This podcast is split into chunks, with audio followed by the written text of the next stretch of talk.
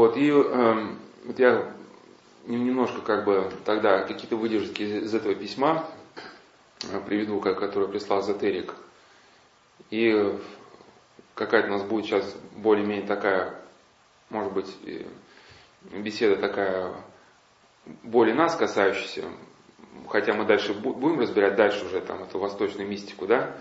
Сейчас мы поговорим о том, что вот, ну и для каждого христианина правильно. Вот сейчас мы очень хорошо, что у нас под руками живой человеческий пример. Вот. И попытаемся дать вот такой ответ человеку, как, ну, хотя бы от, от чего, от чего ему оттолкнуться.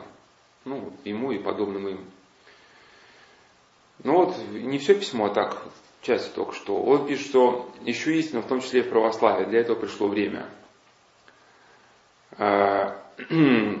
Я представитель ищущей аудитории, но я ему написал, что попросил высказаться на, насчет своего мнения насчет этих что сказал, что основная аудитория это люди, которые ну, запутались, которые колеблются.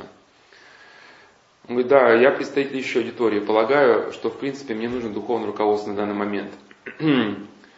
Что касается вопросов поиска истины и смысла жизни, полагаю, что я запутался в жизни, моя душа хочет покоя. Я вживую прошел через сектантское разрушение личности живу в хаосе. Сейчас я человек молчаливый. Но внутри меня много гнева и злого скопилось. Мне трудно ужиться в этом мире, а потому я ищу покоя. Я сам изучал некоторые вопросы и был свидетелем, как ломались многие характеры в секте. Я ведь не один, кто после нее попал в такую спецклинику. А, и ну вот он пишет, что его интересуют э, вопросы жизни после смерти, мы об этом будем говорить. С самого детства, с класса 5 или 6, меня интересовали вопросы о жизни после смерти, о существовании Бога, сверхспособности у людей, ну и тому подобное. Но дальше он пишет то, что, наверное, очень типично для всех людей.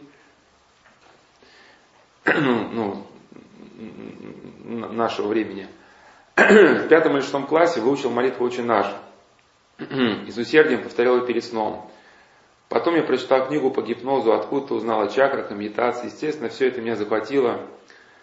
Также к нам приезжали в 90-е годы проповедники из американской миссии. Я ходил на их встречи, тогда это было модно. Это было в начале 90-х годов. В общем, по крупицам собирал информацию о божественном, сверхъестественном. Перед поступлением в институт лет 15-16 познакомился с одной девочкой, которая привела меня на собрание в секту Ашрам Шамбал, еще она называлась школа Беловодья. Сейчас стыдно сказать, но я понимаю, что мной руководили тогда греховные желания. Гордыня, желание быть круче, чем другие люди, желание манипулировать другими людьми, ну и так далее. Хотя в глубине, как я еще тогда не сознавал, было огромное желание и стремление познать истину. Вкратце говоря, мы занимались практиками шаманского транса, плясками под ритмичную музыку, астральными карате и другими практиками, от которых в 1990 году у меня, ну я цитирую, уехала крыша.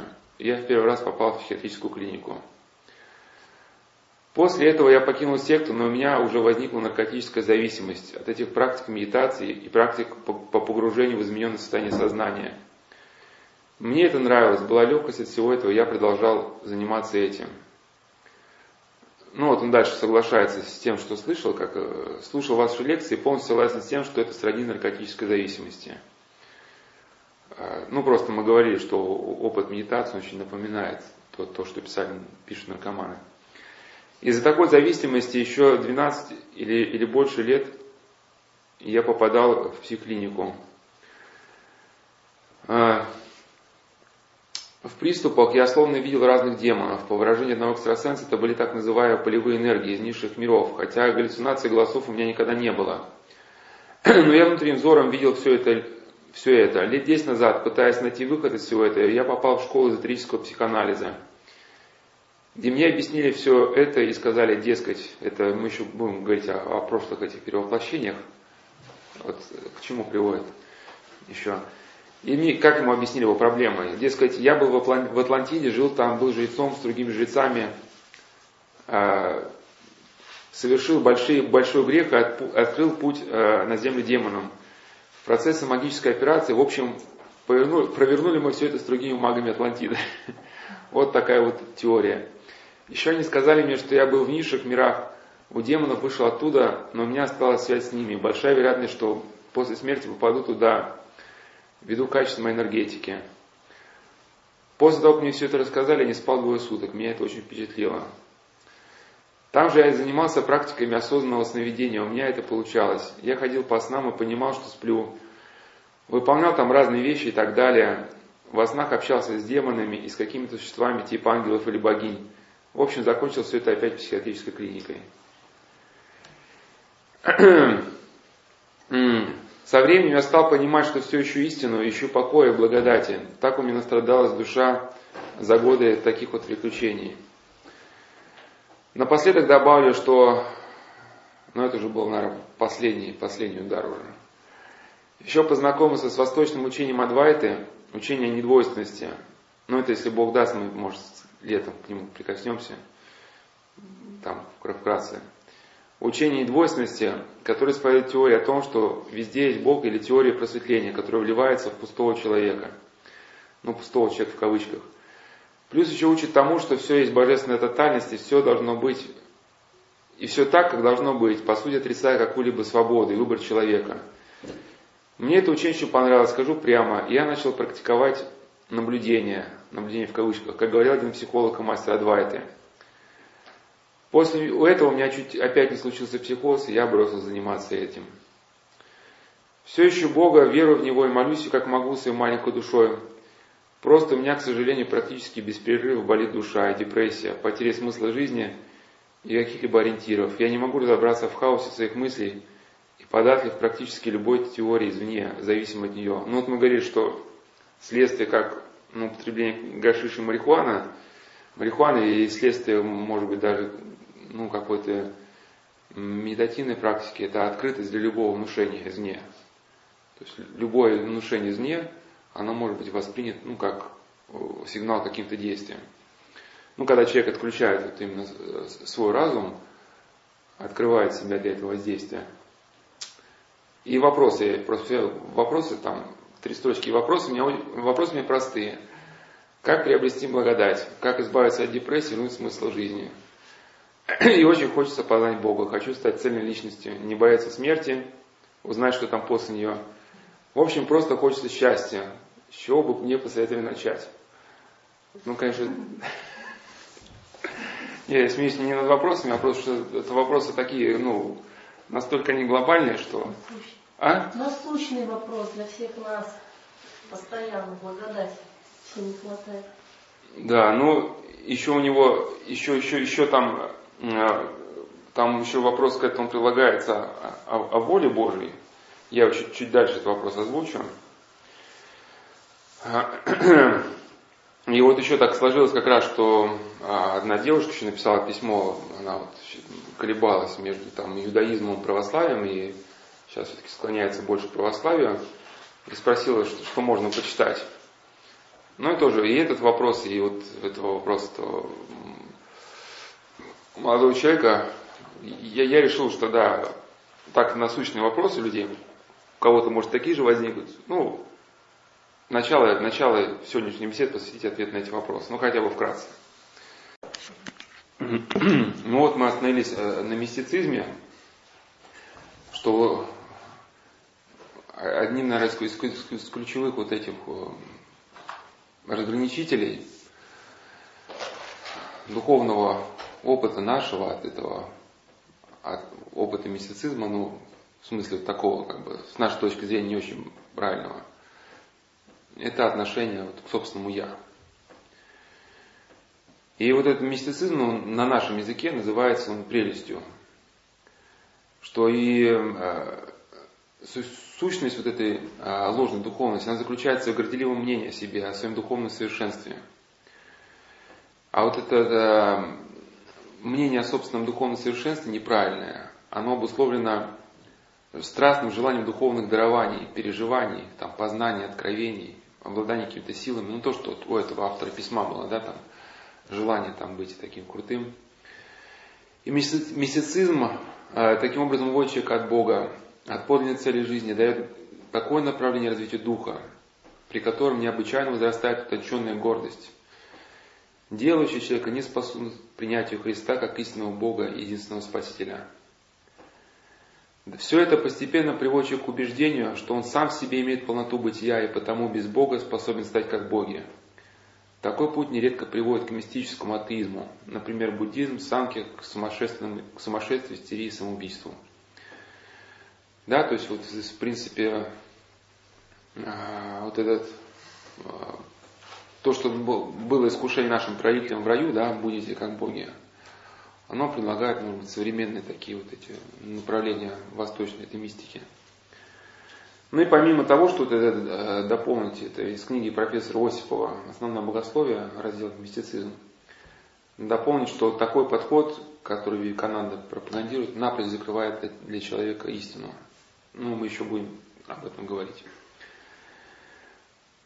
И э, когда будем говорить еще, э, я, ну, как хотя бы такой, как бы экскурс в будущее, еще хотел рассказать о технике, ну, с православной точки зрения, как бы осмыслить это випассану, то есть сейчас техника такая, сейчас очень много центров, где вот эта техника випассана, а, то есть там люди приезжают на, на какой-то срок, в общем, там медитируют, ну и как бы заявляется, что эта випассана, она помогает э, человеку разуметь суть вещей.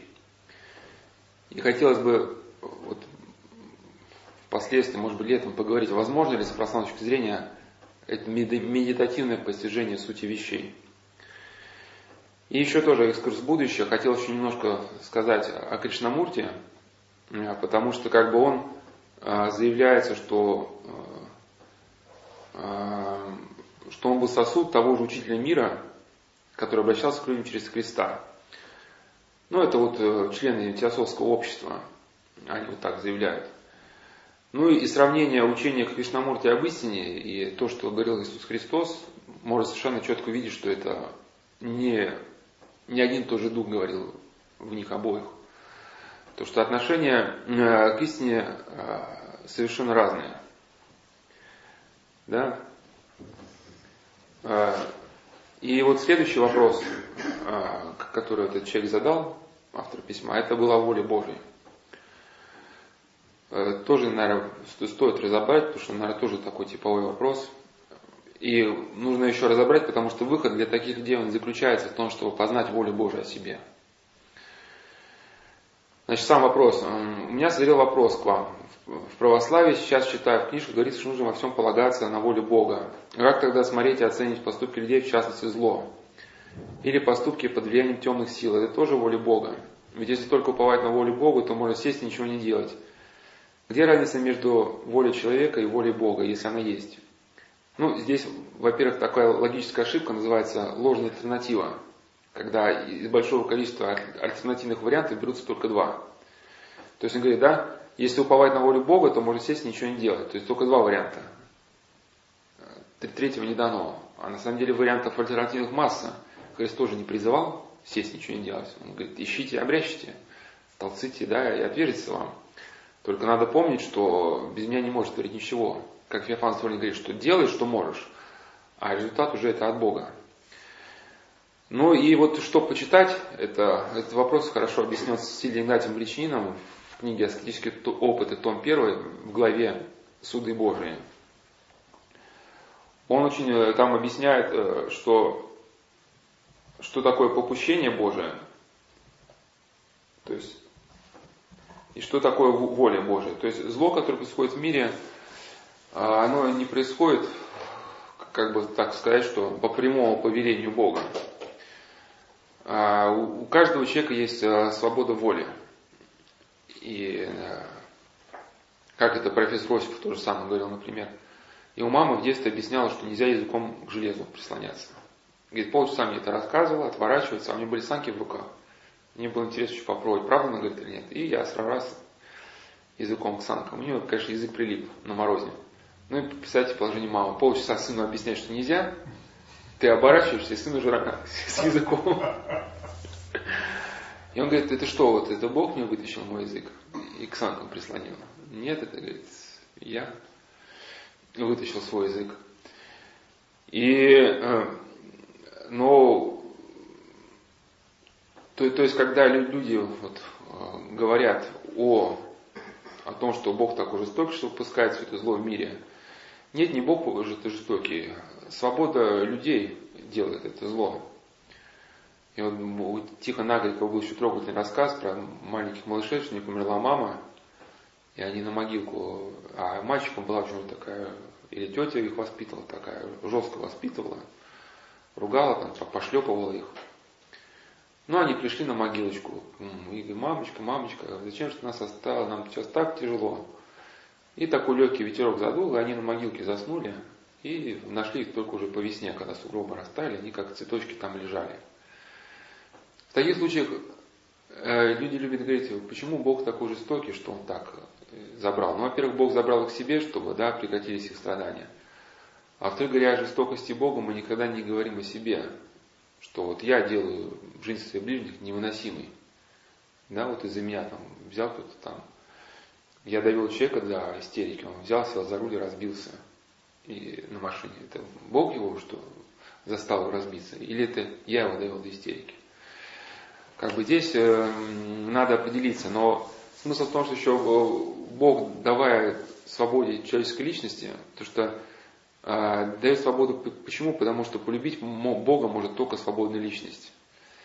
Если бы Бог хотел создать автоматы, да, вот на производстве, он бы создал. Аккуратные там автоматы такие вот, в рядок стоят, там станки, да, там, там тарахтят одинаково. Но он создал э, свободную личность, а, которая способна любить.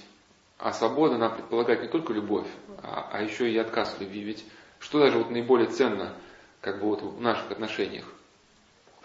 Что вот видим, вот, что мы человека задели, да, и вот мы видим вдруг, что он совершает над собой подвиг.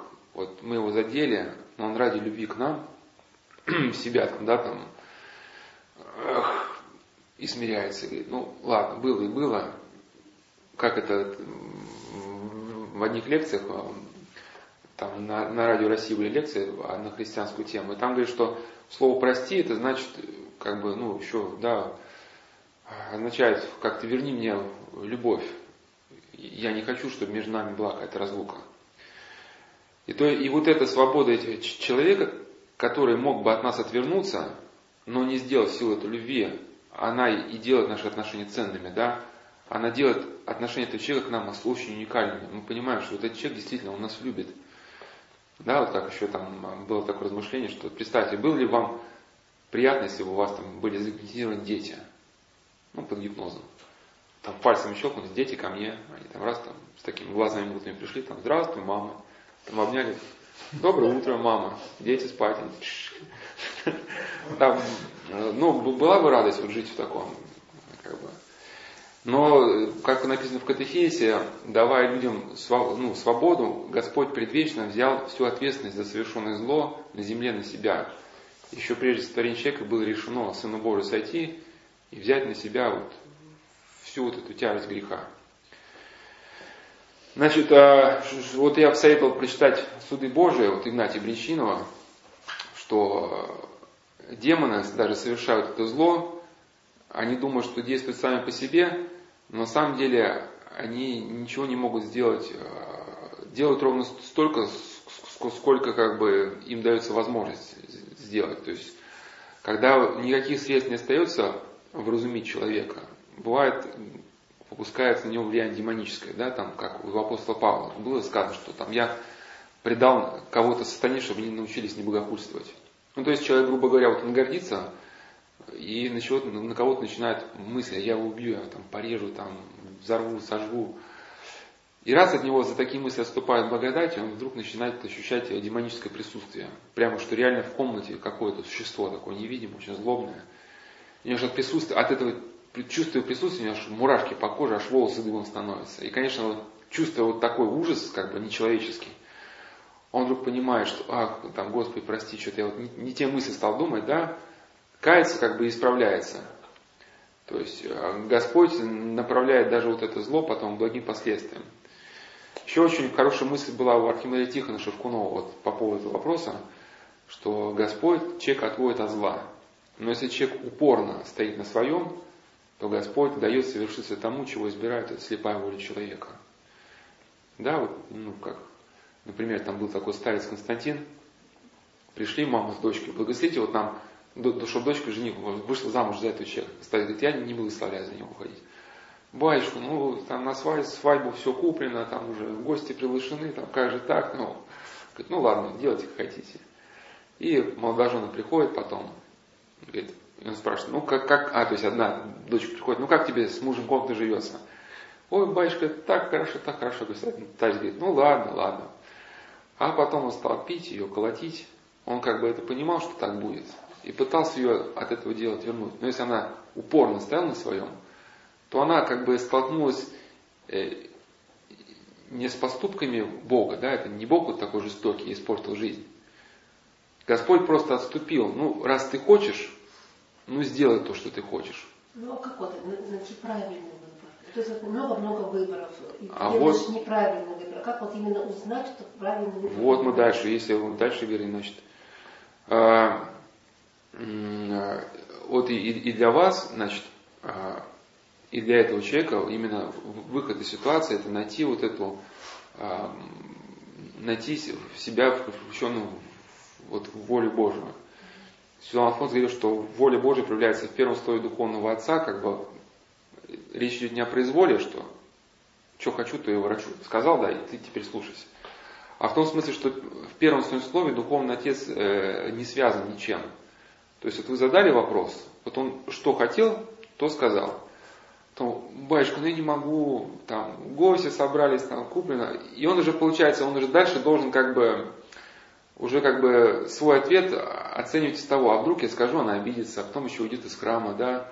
Может лучше сказать, что сделаешь, как хочешь, только из храма не ходи. Ну вот уже начнется как бы уже человеческое размышление. А в первом своем размышлении он свободен, как бы, и поэтому слушать надо именно его. Во-вторых, э, это, вот опять же, через любовь к ближнему. Вот. А один старец говорил, что если человек прощает врагов, исполняет евангельские заповеди и откладывает свое дело, когда предстоит делать, сделать ближнего, то у него в душе начинает работать такая какая-то подсказка.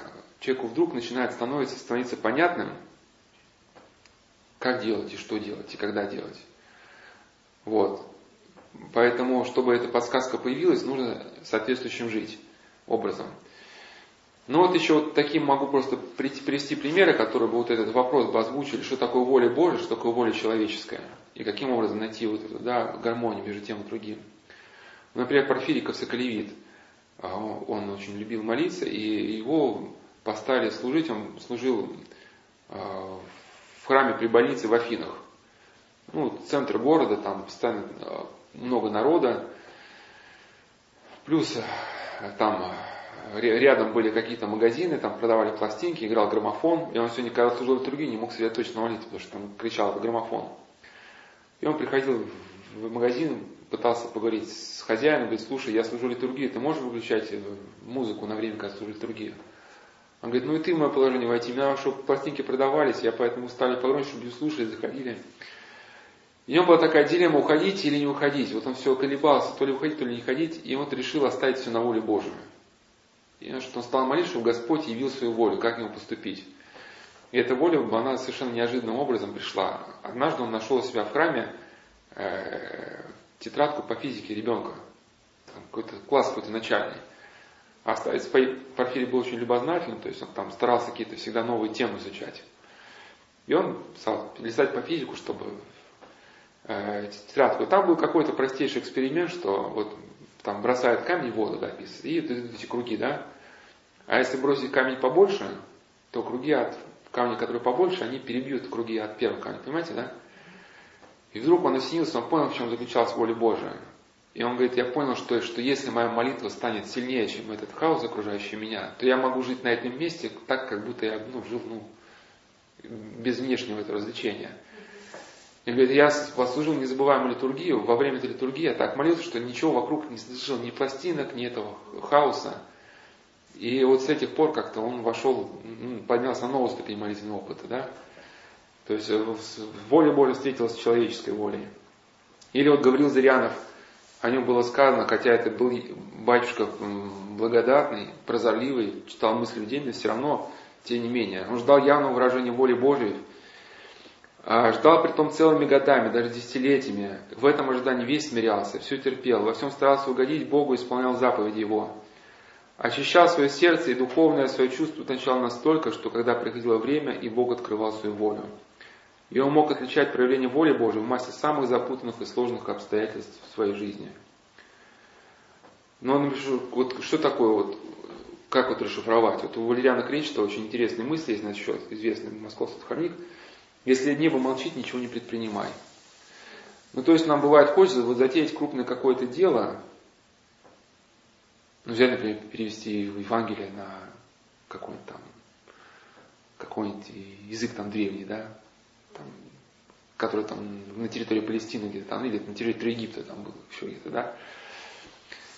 То есть стоит это делать или не стоит. И вот надо ждать, вот, э, как, чтобы каким-то образом Господь явил. Это не, не, ни в коем случае, конечно, нельзя ждать глаза с неба, потому что мы грешные, и ожидая глаза с неба можем запутаться, и дьявол может под это как бы, проявление подстроиться и что-то свое нам внушить. Я вот рассказывал, уже привел этот пример, как пропадали деньги там в одном храме, старец Паисий Афонский рассказывал, и решили посмотреть, что в храме происходит. И один человек, когда храм был пустой, приходил, встал перед иконой Божьей Матери, говорит, ну что, Божья Матерь, взять деньги из кассы? Хорошо, Божья Матерь. И брал деньги из кассы. Ну, я сомневаюсь, что Божья Матерь ему, то есть не сомневаюсь, точно знаю, что, ну, как бы, то есть я, не могу предположить, что она ему говорила, что бери.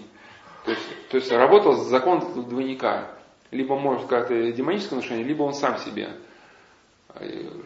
Мне тоже один послушник, когда, когда мы с ним беседовали о духовной рассказал, что он прочитал у Никодима Святогорца там совет, что понять волю Божию надо полностью абстрагироваться от своей воли, как бы, ну и типа, ну как что спросить, я уж не помню какие точно слова, но он так понял. И он потом рассказал, что он стал запутываться, входить в искушение. То есть, когда ты что-то хочешь, вот съесть одну котлетку или две, он стал поступать по, по ну, этим способам. А в душе-то есть желание съесть две. И он там, ну, господи, сколько мне съесть? Одна или две? А в душе там, а вот, хорошо было бы две. Ну и, конечно, у него внутри начинает раздаваться съешь две. И он говорит, ну, раз Господь сказал, значит, значит две. Вот. У нас с вами вот э, выбор, когда вот делаешь, и ты знаешь, что выбор правильный, тот, который менее тебе приятен. Нет, не, нельзя, нельзя как так. Бы, как бы вот не хочется тебе этого, а ты знаешь, что ты, если ты это сделаешь, то ты сделаешь правильно. Нет, это, это, это, слишком, это слишком большое упрощение. Конечно, это желание понятно. Свести сложную проблему к какому-то простому решению. Это американские книжки полны таких советов. Да, какой-то простой, простой рецепт, за который можно зацепиться. И вроде бы все у тебя будет хорошо. Э, не так. Нужно уметь вслушиваться в обстоятельства. Ну что значит уметь слушаться в обстоятельства? Вот ты что-то предпринял, но не пошло. Остановись, одумайся. Например, как эм, в храме, где служил Алексей Мечев, отец Сергий, его сын, э, священномученик Сергий, решил сделать такие нововведения, э, там уже во время литургии не принимать записки и не допускать к причастию, кто не был вечером на службе. А его папа, э, святой праведный Алексей Мечев, пытался отговорить, а потом сказал, ну ладно, ты, если ты меня не слушаешь, ты делай как знаешь, и Господь тебя вразумит. И отец Сергий вышел на исповедь, так, все, сейчас никого допускать не буду, кто вечером не был на службе. И Господь его вразумил. И первый приходит бабушка, вот, вот хотел причаститься, а, а дочка у меня уехала, она мне внуков оставила, внуки болеют, куда же их бросишь, вот вечером с ними дома сидела, в храме не была. Он говорит, ну, вроде тут как бы нельзя запретить. И эти люди пошли косяком. И также вот когда он отменил упоминание записок на литургии, тоже папа сказал, ну ты делай, знаешь, Господь тебя вразумит. И тут же Господь вразумил, что э, прибегает в храм человек, у него жена больная, он купил просфору, говорит, вот, батюшка, чтобы вынул просфорку, моя жена может вдруг поправиться, а ему долго говорит, что нет, нет, все, литургия, никаких там поминовений, ничего там. Ну, дошло до Алексея Мечева, говорит, ну, ну, что вы человека обижаете, ну, выньте эту частицу. Ну, и как-то так в спешке вынули, что копием перерезали горло Божьей Матери, там, ну, изображение Божьей, Божьей Матери на просфорке. И дают человеку просфорку. И он вдруг видит, у него жена тяжело больная, и вдруг он получает просфорку, Божьей, Божьей Матери там кусок из горла вырван, ну, это изображение. И он вообще в расстройстве, в полное. Отец Алексей вот подходит к своему сыну, отцу Сергию, он говорит, ну вот ты видишь, вот э, к чему все привело. И того вразумилось. То есть, когда э, человек ждет вот именно воли Божией, чтобы понять, это как правильно, как, как ты, Господи, хочешь. И Господь посылает какие-то потом обстоятельства, из которых э, ну, становится понятно. Вот например, там хотите что-то сверлите, соседи начинают, да, там. Ну, как знаки какие-то. Которые... Вот, вот со знаками надо быть очень осторожным, потому что как раз для шизофрении вот очень характерно везде видеть знаки. Ну, потом эти, потом, потом эти знаки начинают управлять. Ну вот, ну как, ну если соседи, вот вы начинаете что-то затеяли, а, ну, люди либо там болеть начинают окружающие там, в общем, если кругом начинается смущение от ваших поступков, то это уже повод задуматься. Конечно, иногда как бы нужно дальше делать, потому что некоторые люди могут смущаться не по поводу. Вы поступаете правильно. Но, в общем, духовник, это очень сложно, но духовник, как Валерий Ильич говорит, должен учить своего чада именно вслушиваться вот в волю Божию.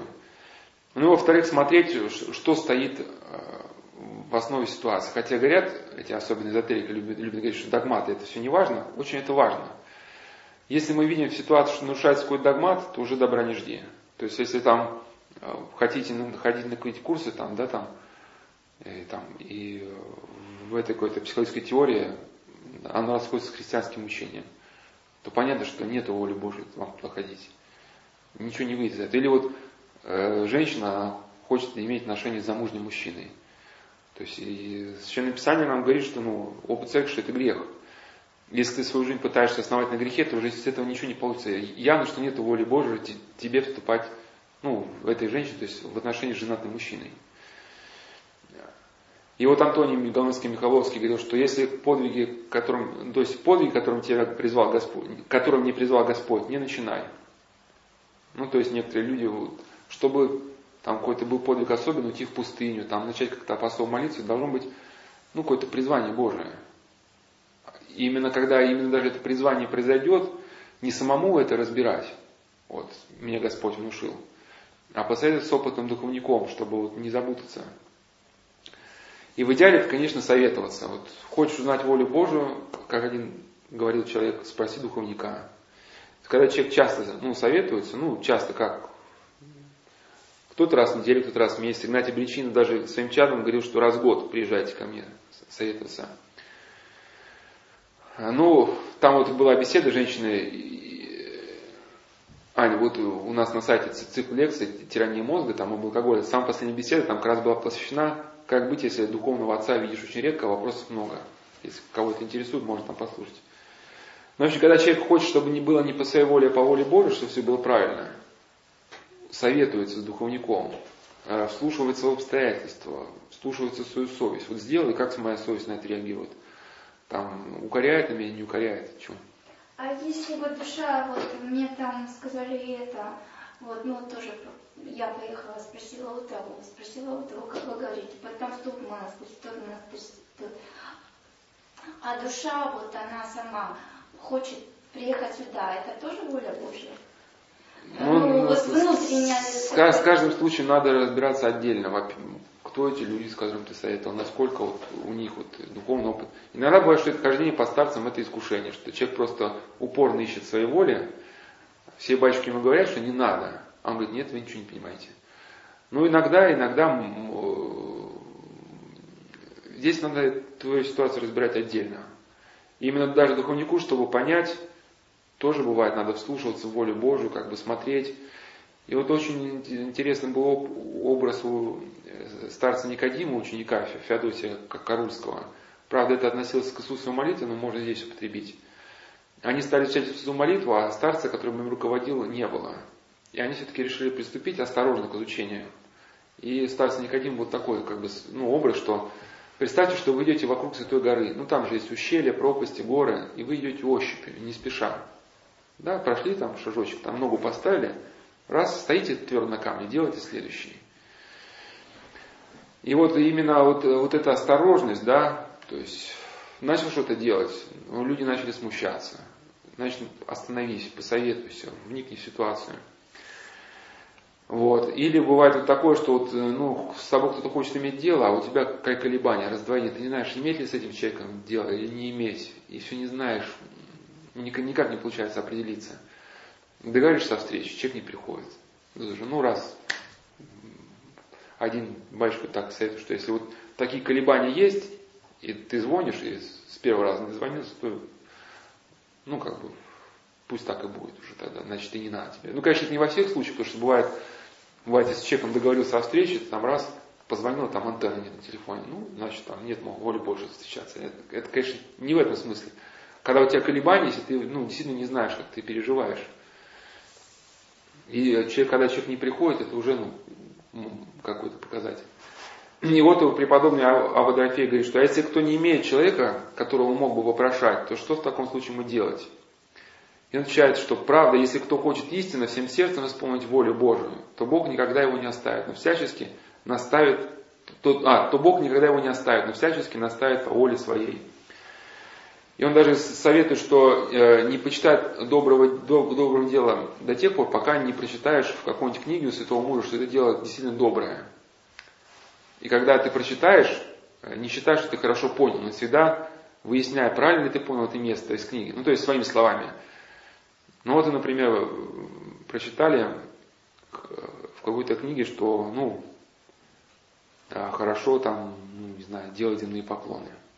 А, то есть, ну, вначале вам, э, ну, что такое-то придумать-то? Ну, допустим, вы, вы все сомневались, э, э, ухаживать за животными, это по воле Божьей, не по воле Божьей. И вдруг вы прочитали свидетельство святого мужа, там, да, в Священном Писании. Блажен и жизнь скоты милует. Как? Блажен и жизнь скоты милует, ну, которые из котов милует. Все, значит, ваш поступок согласен с Священным Писанием, согласен с волей Божьей. Господь открыл Священное Писание свою волю. Но и то, после того, как вы прочитали об этом, не, не думайте, что вы поняли это хорошо, потому что всегда есть возможность для произвольного толкования. Да, кто-то, как ты говоришь, там всю комнату кошками заставит, так что там не зайти.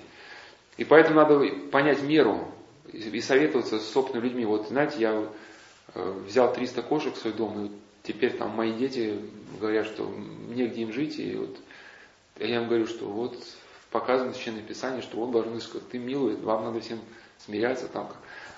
Ну, то есть нужно дальше советоваться, выяснять. Потому что новоначальные люди, даже когда читают книги о молитве, они в меру своей начальности понимают эти наставления очень восторженно. Они посчитают, что надо делать так-то и так-то. А просто в силу своей духовной зрелости еще не, не понимает даже, о чем идет речь. Поэтому надо вот дальше, дальше как бы развиваться, спрашивать. Но вот Иоанн Лесчик еще говорит, как узнать волю Божию, что бывает в одних случаях э, люди узнают, что есть воля Божия, потому что есть искушение. Потому что, да, как бы, если доброе дело, как Ава говорит, то всякому доброму делу предшествует или последует искушение. А в каких-то случаях, ну ведь нельзя так однобоко, а в каких-то случаях Иоанн Лещик говорит, что воля Божия узнается потому, что наоборот все препятствия падают. То есть некоторые люди сколько рассказали, хотели ехать на Соловки, у кого-то сильно там начинает на работе кризисы, все рушится там. Они говорят, нет, все, на Соловки пойду однозначно. А, а кого-то бывает, вот, там, не знаю, что-то не получается, на Соловки, но решают, нет, пойду на Соловки. И вдруг раз перед тобой как зеленый свет. Все тебе как бы, ну, открывается перед тобой все двери я на какой-то лекции рассказывал, что один э, летчик, у него так дочка исцелилась, еще был ну, неверующий, но дочки хотели подшить кардиостимулятор, но совсем маленькая, у него была аритмия сердца. Но кардиостимулятор это очень опасно. Это любой электромагнитный сигнал может сердце остановиться. И э, вот думают, ей вскрыли грудную клетку, ну, подключили пока аппаратуру, чтобы пульса своего не было у нее. Ну и думает зашивать, то есть подшивать кардиостимулятор или нет. Если пульса не появится, будут ставить кардиостимулятор. Ну, кто-то посоветовал причаститься. Они заходят в храм, а там народу много, и так тесно, что не решать, нет, не будем причаститься, потому что там провода, не дай бог, кто рукой там дернется, да, провод выдернется какой-нибудь, она у нас на руках умрет. И он, как раз сказал, мы только разворачиваемся, чтобы выйти, и вдруг перед нами как такой коридор прямо. Ну, то есть люди никто, конечно, так специально не делали, но просто как-то неожиданно получилось, что все как-то там, кто-то э, к кому-то обратился, кто-то повернулся, но появился коридор вот прямо до самой чаши. И мы просто вот в этот коридор, вот, никем не стесняем, мы просто взяли, пришли к самой чаше. То есть, ну, реально так Да, и, и вот чтобы понять еще о воле Божией, советую еще почитать житие преподобного Феодосия Великого, там, ну, как бы, эти моменты показано, что такое воля Божия. Ну, и в книге «Отец Арсения» там есть такие главы «Корсунь Йорша» и «Село Кряжа». Что такое промысл Божий? То есть это два рассказа о том, как в советские годы ну, людей не расстреливали, а посылали в такие места, где они должны были умереть с голода. Они туда приезжали, и как вот в этом совершенно безвыходном положении промысел Божий как бы помогал людям. Когда вот все казалось бы против людей, и обстоятельства, и, и климат, и здоровье, все обрушилось там, но промысел Божий людей вывел, да. И вот еще такой характерный для эзотериков вопрос, вот он дальше пишет, что вот этот человек, что начал читать молитвенные правила несколько дней уже, и начали мне уходить покой и благодать. Стали мучить разные мысли, душевное состояние ухудшилось. После того, как поприсутствовал на литургии, возникло беспокойство и страхи. Начала происходить ломка в сознании, в душе, словно делаю что-то неестественное и пагубное. Успокаиваюсь только перед сном. Перед сном. Что со мной происходит? Три вопросительных знака. Понимаете, да, о чем речь идет? То есть ну, он стал молиться потихоньку, двигаться к Богу, и тут у него вдруг все началось. А, проблемы какие-то. Общем, момент хорошо описан у Никодима Святогорца. У него книга «Невидимая брань» посвящена э, человеку, который встал на путь исправления своей жизни. И он пишет, что самый тяжелый труд, трудный период это первый. Потому что как только человек оставляет греховную жизнь и хочет прийти к Богу, дьявол тогда обрушивает вот всю свою мощь. А, справа, слева, сверху, снизу, чтобы человеку внедрить какую мысль, что если так трудно в самом начале, то что же будет потом, да? Ну и во-вторых, чтобы человека лишить первого, самого, ну это уже, кажется, не, не, не угодим Святогорца, это уже где-то в другом месте об этом слышал, читал. Ну, разумная мысль, чтобы лишить человека первого периода вот благодатной ревности. Вот бывает, когда человек только начинает обращаться к Богу, первые годы они обычно они самые чистые, они самые искренние. Когда человек вот ставит греховную жизнь, он там искренне молится, там, ну, у нас была лекция беседы горение сердца, там в этот момент обсуждались. А потом начинается такая же привычка, там усталость такая, уже как бы лень читать это Евангелие. И бывает, человек потихоньку начинает сползать, но по временам он вот, в нем просыпается воспоминания о первых годах этой ревности, да, вот, а как я в первые годы подвязался. И он аж может даже расплакаться и снова начать, снова начать, как в первые годы. И дьявол, чтобы лишить его возможности вот такой какого-то, ну, ориентироваться на первые годы, понятно, что он хочет испоганить эти первые годы, чтобы человеку нет ничего было вспоминать. И поэтому первое время нужно просто пережить. Да, и вот именно э, еще здесь я бы сказал такой момент, что это такое запугивание момент, что это, ну, характерно, что э, когда человек начинает вырываться из, из вот этих э, дьявольской ловушки, то дьявол начинает ну, припугивать, чтобы э, человека напугать, что он ну, сиди спокойно, да, не дергайся, все. К ноге, к ноге. Вот, и здесь бояться не надо. Но здесь какие еще параллельно я хотел бы вот добавить моменты. То, что мы говорили про гордость, да, что если мы имеем все города помысл, то открываем для себя ну, доступ дьявола к себе. И вот если начали, начали мучить такие страхи, надо перебрать вот свой внутренний мир, не имели кого против кого-то такого какого-то помысла, или вообще какого-то помысла, который бы от меня отгонял благодать. Ну, бывает, человек там, бывает в сознании какие-то развратные образы там прокручивает, благодать отступает. Человек становится беззащитен тогда перед демоническим миром, его благодать не защищает уже. Вот. Ну, а также можно вот в этой книжечке, там как раз «Победить свое прошлое», там есть глава э, «Колдовство, одержимость», там краткая заметка о святой воде. Вот сказано, что вот, кропить, вот когда вот приступ этого панического ужаса, кропить вот крещенской водой. Если крещенская вода закончилась, допустим, набрали раз в год, то там э, можно взять, налить сосуд, ну, простой питьевой воды, чуть-чуть долить туда уже, ну, вот, святой воды, которая у нас была, и перекрестить во имя Отца и Сына и Святого Духа как бы капли моря освещает. И даже вот э, можно с собой даже маленький пузыречек носить. Вот есть такие эти, да, в аптеке там баночки такие, там капли мер, ну такие капельки мерить. И очень удобно, когда кропить, если там кропишь, так по капельке, она не вся баночка выпрыскивается.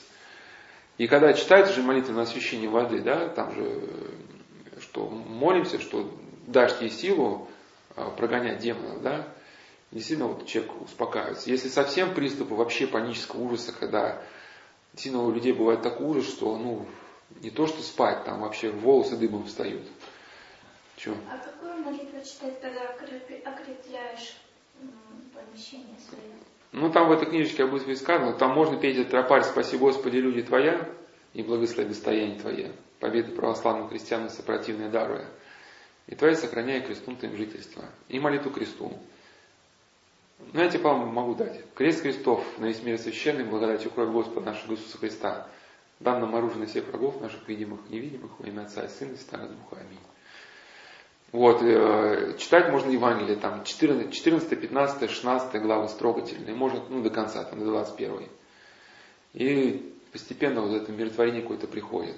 Там, и можно там, ну, хотя бы вот на святой воде. Евангелие от кого? От Иоанна. Хотя бы на святой воде, потому что бывает у людей работа, там бывает некогда.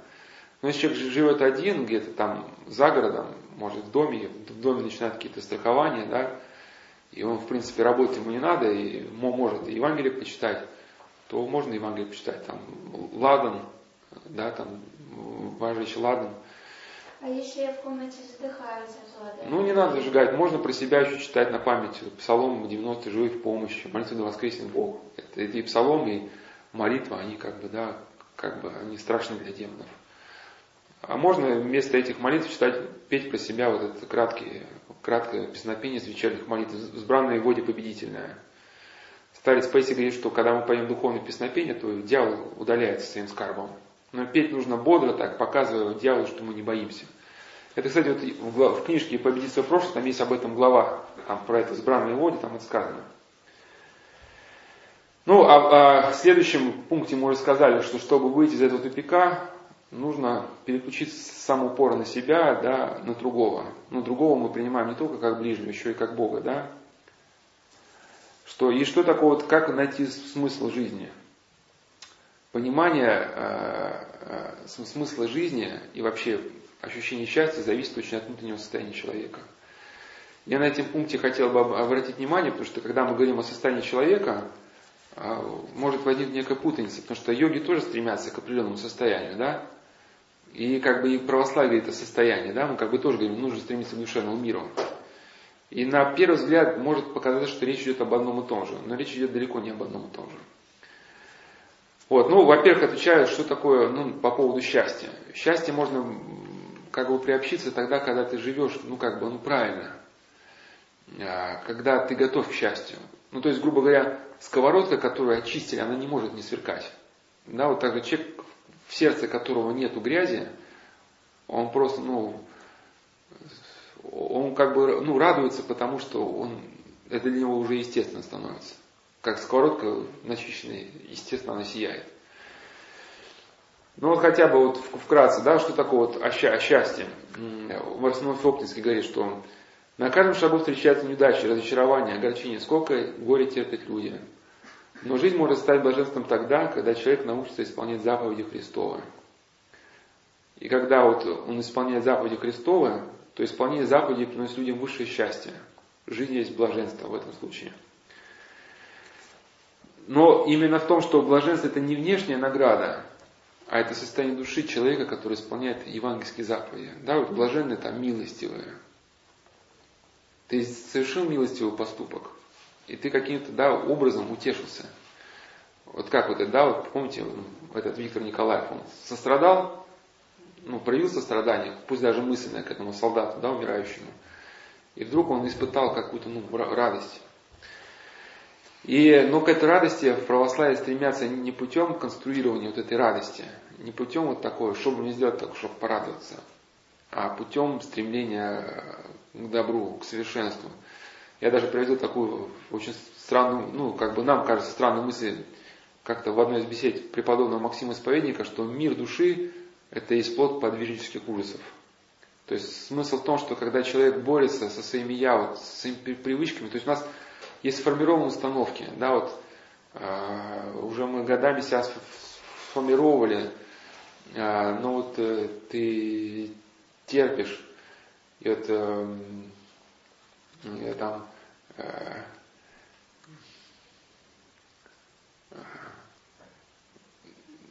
не знаю, можем ли про петуха рассказать? Можно. Мне У меня один послушник просто рассказал, что он у нас на ферме трудится, и он занимался рукопашным боем, и заходит в курятник, и там петух набрасывается, начинает клевать, и как бы очень... Его? Да, и очень как бы приходится пройти усилия, чтобы это вытерпеть. Ну, конечно, не удерживаешь, говорит, ногой там раз, там, с кирзача. Все там, все, спя, все понял. Когда в следующий раз курять не заходишь, он так тебя стороной обходит, а потом, видимо, забывает, и снова как бы ну, начинается. И вот, а, а уже как бы человек занимался рукопашным боем, уже навык. Все, на тебя напали, ты там, да, там, бам, ответно. И вот этот установившийся навык, когда его преодолевать, это, это очень болезненно. А представьте, человек, который имеет три высших образования, он пришел в монастырь, ему духовник говорит, нет, смиряйся, ты поступаешь неправильно, делай вот так.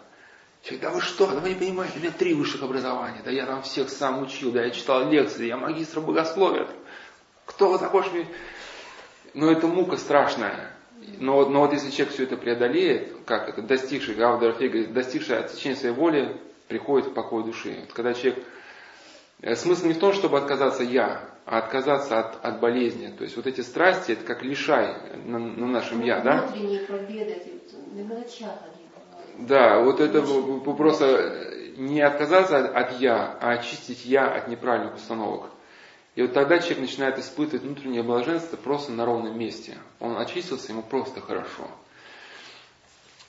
И вот э, и Сергий Строгородский в своей книге «Православное учение к спасению» говорит, что он какой принцип производит? Тождество, блаженство и добродетели. Ну, тождество – это как бы ну, равенство – то есть счастье это не внешнее состояние, блаженство будущей жизни это внешнее состояние, а вечное блаженство стоит в богоподобии. И чтобы понять блаженство вечной жизни, нужно прежде полюбить добро, святость и в ней положить свое благо. Ну, к добру же идти иногда бывает тяжело, мучительно, иногда болезненно, преодолевать старые привычки, да. И чтобы прийти к истине, нужно бывает пройти через кровь, вот тот же самый привал Максим Исповедник, он оставил истину, да, ему отсекли руку, а там отрезали язык.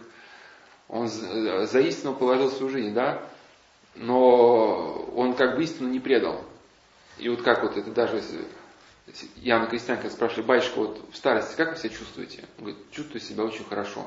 Но обычно люди, на людей давят груз прошлой жизни, некоторые кончают жизнь самоубийством, потому что не могут с ним справиться, да? Он говорит, я себя чувствую очень хорошо, спокойно. И это чувство дает мне ощущение того, что я никогда не предавал свою совесть. Хотя поводов было масса. Ему там, когда он сидел ну, в годы борьбы с, с религией его пытались, чтобы он кого-то оклеветал, там, молотком его по голове били, там, ну, мучили, бросали на снег умирать его. Но совесть он свою не предал. И вот осознание того, что он как бы остался чист перед сном своей совести, она наполняет его покоем. А в прошлый раз мы как раз говорили, что шизофрения начинается тогда, когда человек в чем-то не дотянул, вот совесть ему говорила сделать одно, а он пошел в другом направлении – ему начался два процесса. И чтобы сшить эти два процесса, ему надо как-то тогда оправдать свое предательство, да? И он начинает, мозг сам начинает создавать бредовую систему, ну, в рамках этой системы бредовый человек как бы и не виновен, да? Ну, я, я не мог, у меня были такие обстоятельства. Или бы тот, тот человек, который требовал, он был вообще плохой. Я сделал всем лучше то, что его не стало. Ну, и вот какие-то такие системы начинают создаваться. И вот Иван Ильина, хотя это в одной из лекций мысли приведу, но и сейчас, раз вопрос о счастье возник, вот у него очень интересный подход а, к счастью. Он говорит, что счастье нельзя поймать. Он вообще говорит, оставь эту попытку гоняться за счастьем. Перестань гоняться за, за ним, оно приходит само. Не стоит ждать и требовать его. Вместо этого нужно искать чего-нибудь верного, великого, за что стоило бы жить, бороться и умереть. Нужно служить этому делу с любовью самоотверженно, но при этом не искать счастья. И в один прекрасный день ты обнаружишь, что на правом плече там сидит орел и нашептывает тебе на ухо святые воздушные вещи – с этого мгновения ты будешь счастлив, даже тогда, когда тебя постигнет личное несчастье, потому что орел поднимет тебя над несчастьем и даст тебе блаженное утешение. Но я бы сказал, ну, что здесь как раз вот и, и нужно, и можно вот стремиться к истине. Но об истине у нас будет посвящена отдельная беседа. И как вот это в реальной жизни, вот этот орел, в чем он выражается? Вот, вот это очень видно в жизни преподобного Никона Беляева. Ну вот, например, Некоторые люди говорят, что счастье зависит только от, от э, внутренней секреции эндоморфинов.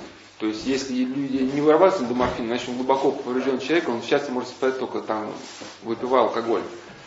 Да, но это люди, как бы они, ну, каким-то образом они очень ограничены на мир смотрят. А как же тогда мученики?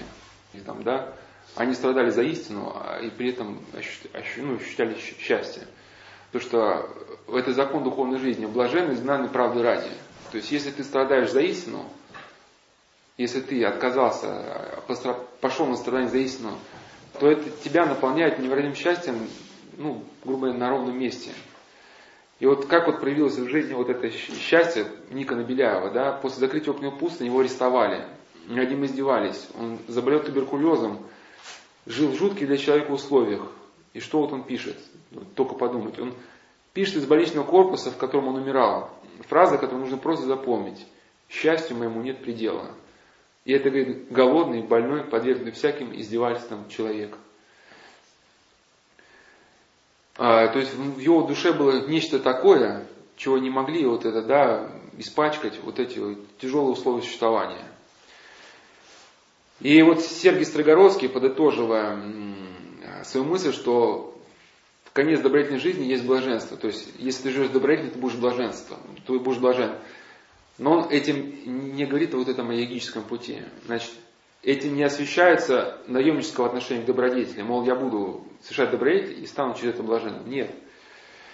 А, э, нравственная жизнь не основывается на корыстном устремлении к самоуслаждению – Святые отцы отвергали вот э, э, это эгоистическое начало, вот стремление к самоуслаждению.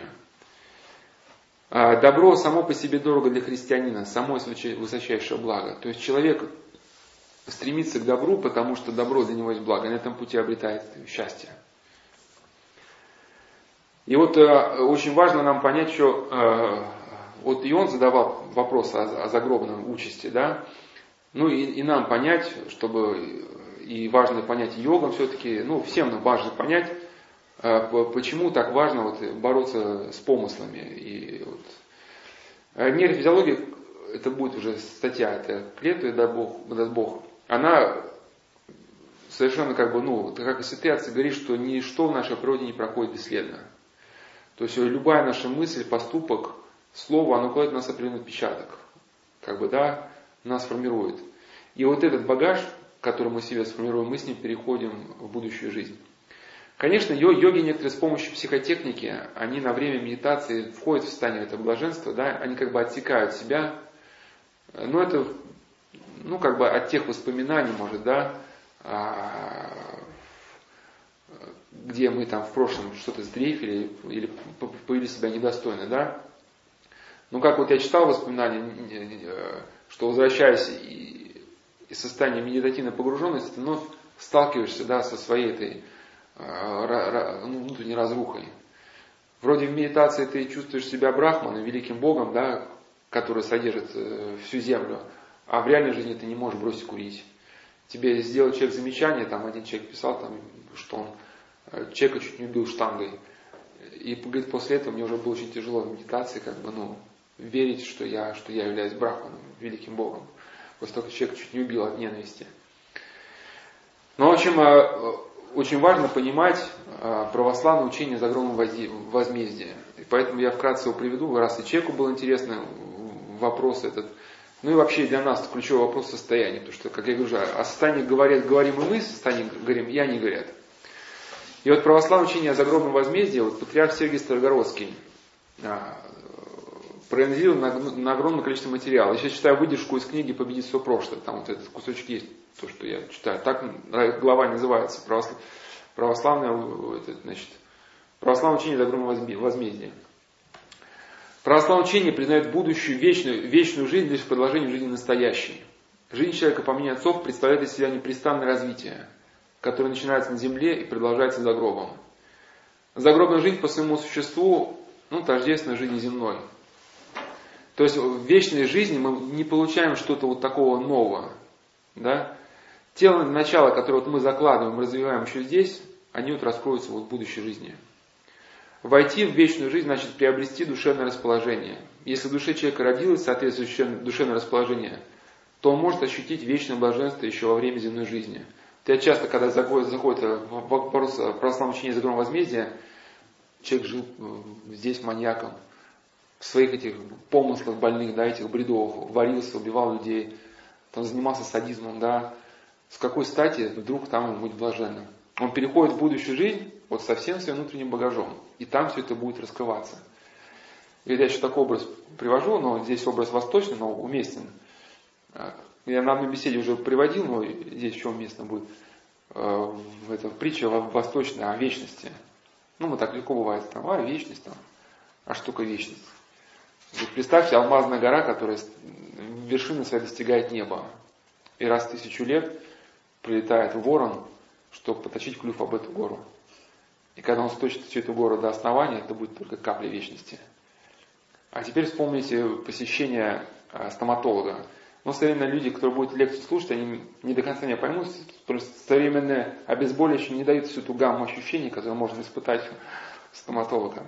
Это у нас на Соловках как-то там еще давно, еще лет 10 назад приезжал врач, и не, не было его обезболивающего, мне один рассказал. И у него был этот, ну, пульпит, нерв открытый, ну, нерв удалять. Э, и без наркоза. Говорит, я дурак согласился. И мне доктор говорит, ощущение давления, за боль не принимать. И начинает ну, в открытый нерв эту иголку вкручивать. Я ее по руке. Ощущение давления за боль не принимать. Ну, как мозг тебе там. Ну вот, а обычно, когда пульпит, просто она когда, ну, даже накладет, накладывает мышьяк, ну, раньше был мышьяк, я еще помню, к нерву подбирается, то есть она все, и к нерву ближе, так, это еще, еще ближе к нерву там. И вот представьте, вот вечная жизнь, вот там вам потом через секунду еще, еще больше, и вот так, и вспомните там алмазную гору, и вот так это будет продолжаться, усиливаться, усиливаться. Или вот эту иголку вам вставляют глубже, еще глубже, еще глубже. И это, это бесконечно, и человек уже не сможет поменять направление, он будет развиваться в этом непрестанно. То есть здесь он еще может чем-то закрыться. У него там тоска, депрессия, выпил, там с друзьями встретился, пошел куда-то, да, засуетился. Это, как еще один человек рассказывал, что когда его мучили помыслы, он, у него был друг, который занимался кунг-фу, был тренером, и он раз в месяц просил с другом устроить спарринг. И, и друг его просто бил просто, а, и выколачивал из него все. И говорит, я когда стоял в душе, там, был испачканный кровью, ну и как-то обновлялся через, через это. В будущей жизни невозможно будет не пить, не ходить к другу. Вот вы останетесь только с тем, что приобрели вот здесь. Соответственно, вот эти все э, депрессии, вот эти все нам ваши тараканы, все это выползет там наружу, да. Поэтому вот, вот здесь, через добродетель, через евангельские заповеди, нужно успеть себя как бы переделать. И именно не в вегическом отношении, мы будем дальше говорить, э, как, как, значит. Значит, вечная жизнь должна начаться еще здесь, на земле. И для человека, который начал на земле, становится возможным ощутить и вечное блаженство, пред, ну, предначать ощущать вечное блаженство. Если человек э, работает над собой во время земной жизни и созидает себе Царство Божие, то он начинает становиться причастником вечной жизни. Вечная жизнь таким образом не получается с человеком как награда или путевка куда-то. Она постепенно растет, зреет в человеке. Она является следствием направления ну, той или иной деятельности человека. Именно направление жизни создает ту бездну, которые в загробном мире отделены одни от других. Это вот, помните, евангельское повествование, там Авраам сказал, да, этому богачу, когда богач говорит, что пусти ко мне Лазаря, чтобы, ну, богач страдал в пламени, иссыкал, и он умолял, чтобы этот праведник пришел из, из, из царства, да, вот этого, и, ну, да, чтобы он обмакнул палец, э, палец э, в воду и остудил язык этому богачу, который мучился в пламени. А Авраам говорит, что нет, пропасть между нами и вами э, разделилась. И ну, вот эта пропасть создается направлением жизни человека. Направление жизни создает ту бездну, которые в загробной жизни отделены от, одни от других – эта бездна отделяет богатого от Лазаря. Богатый жил ради самослаждения, потому оказался не готовым к вечной жизни. Лазарь же во время земной жизни следовал нравственному закону, и потому он перешел в царство нравственного добра. В загробной жизни праведники радуются в связи с тем, что пребывают в свете богообщения. Праведники пребывают в загробной жизни в том, что составлял содержание душ еще во время земной жизни. Чтобы понять блаженство вечной жизни, нужно прежде полюбить добро, святость и в ней положить свое благо – А между тем, человек, любящий себя, больше думает о себе, чем о высших законах бытия. Ищет счастье, а не истину. Вот это ключевой момент, да, что искать нужно не счастье, а истину, и тогда ты найдешь счастье. Поэтому душа человека такого не может воспринять блаженство, потому что он не к таким удовольствиям привык ну, во время земной жизни. Для него загробные муки не станут чем-то новым, ведь корень их он носит в своей душе. Бог, по мысли святого Иринея, не наказывает грешников непосредственно сам. Наказанием для них ставится та самая жизненная стихия, которую они добровольно избрали в изобилии земной жизни. То есть некоторые люди говорят, как это так? Бог же есть любовь. Неужели он такой жестокий, что людей пошлет мучиться? Да? Что такое истина? Вот, но это, но это, это вопрос не, не одной беседы, и, и на этом вопросе надо стоиться особо. Я просто сказал, что сейчас дал водку, что мы будем это разбирать. А это вопрос ключевой, вот развлечение всех, чтобы действительно это глубинное отличие, отличие восточной мистики от э, православия, разное отношение к истине. А способность понимать истину, она именно зависит от того, как ты относишься к себе и к другим. Если ты центр жизни в тебе, то ты истину понять не способен. Если центр жизни ты других, ты непрестанно растешь, и ты способен узреть эту истину. Но это надо говорить отдельно, потому что это не один час, наверное, будем. Значит, Э, божественный приговор будет произноситься именно в зависимости от способности или неспособности человека к вечному блаженству. Каждый получит то, к чему приготовлена душа. Праведник утешается вследствие того, что он пришел к свету, который искала душа, а грешник наказывается той тьмой, которую он возлюбил. Он не может воспринимать общение с Богом и потому отлучается от Него. Но это удаление от Бога, это сам человек его избрал оно для него является тем самым наказанием, которое он избрал. Наказанием таким образом в загробной жизни становится то естественное следствие из направления жизни, которое человек принял. Возмездие таким образом становится естественным выводом из поведения человека. И вот отсюда становятся понятными слова апостола Иоанна Богослова, который говорил, что никакой человека-убийца не имеет жизни вечной в нем пребывающей. То есть человека-убийца не имеет а по выражению патриарха Сергия, вечной жизни здесь, на земле, как свое душевное состояние. Ну вот еще вот эту мысль можно понять э, с помощью размышления преподобного Марка Подвижника. Он говорил, что э, наши сердечные действия нам уже ну, предуказывают на будущее воздаяние. То есть мы, находясь здесь, всматриваясь э, в свою душу, можем приблизительно понять, что нас ожидает там.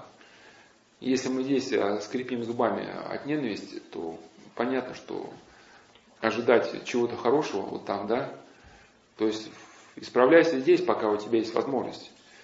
Ну, не успел исправиться, Ну, вот Сергей Строгровский говорит, что, ну, во-первых, такого не бывает. Когда Водорофей говорил, задавал вопрос там духовному наставнику, что же мне делать, вдруг я не успею. Он говорит, что если человек старается, то Господь не заберет его жизни до тех пор, пока он не справится. Бывает так, что люди э, обратились к истине только под старость. То есть у них все навыки греховные, и они еще не успели себя переделать. Мы будем как бы говорить еще, когда о мидр-йоге заведем речь, что именно э, греховное расположение это не то, что мысль, это уже тебя как бы ну, целый навык. Знаете, как у вот люди, которые, ну, грех это как можно уподобить вот, вот ну, ну, например, мастер, ну, какой-нибудь там, вот, Человека готовили на войне именно даже не нейтрализовать противника, а именно убивать. Это просто мне не рассказывал там э, человек, который в ВДВ служил. Ну, не готовили убивать, просто у него все рефлексы были на то, что там людей там, да, пачками.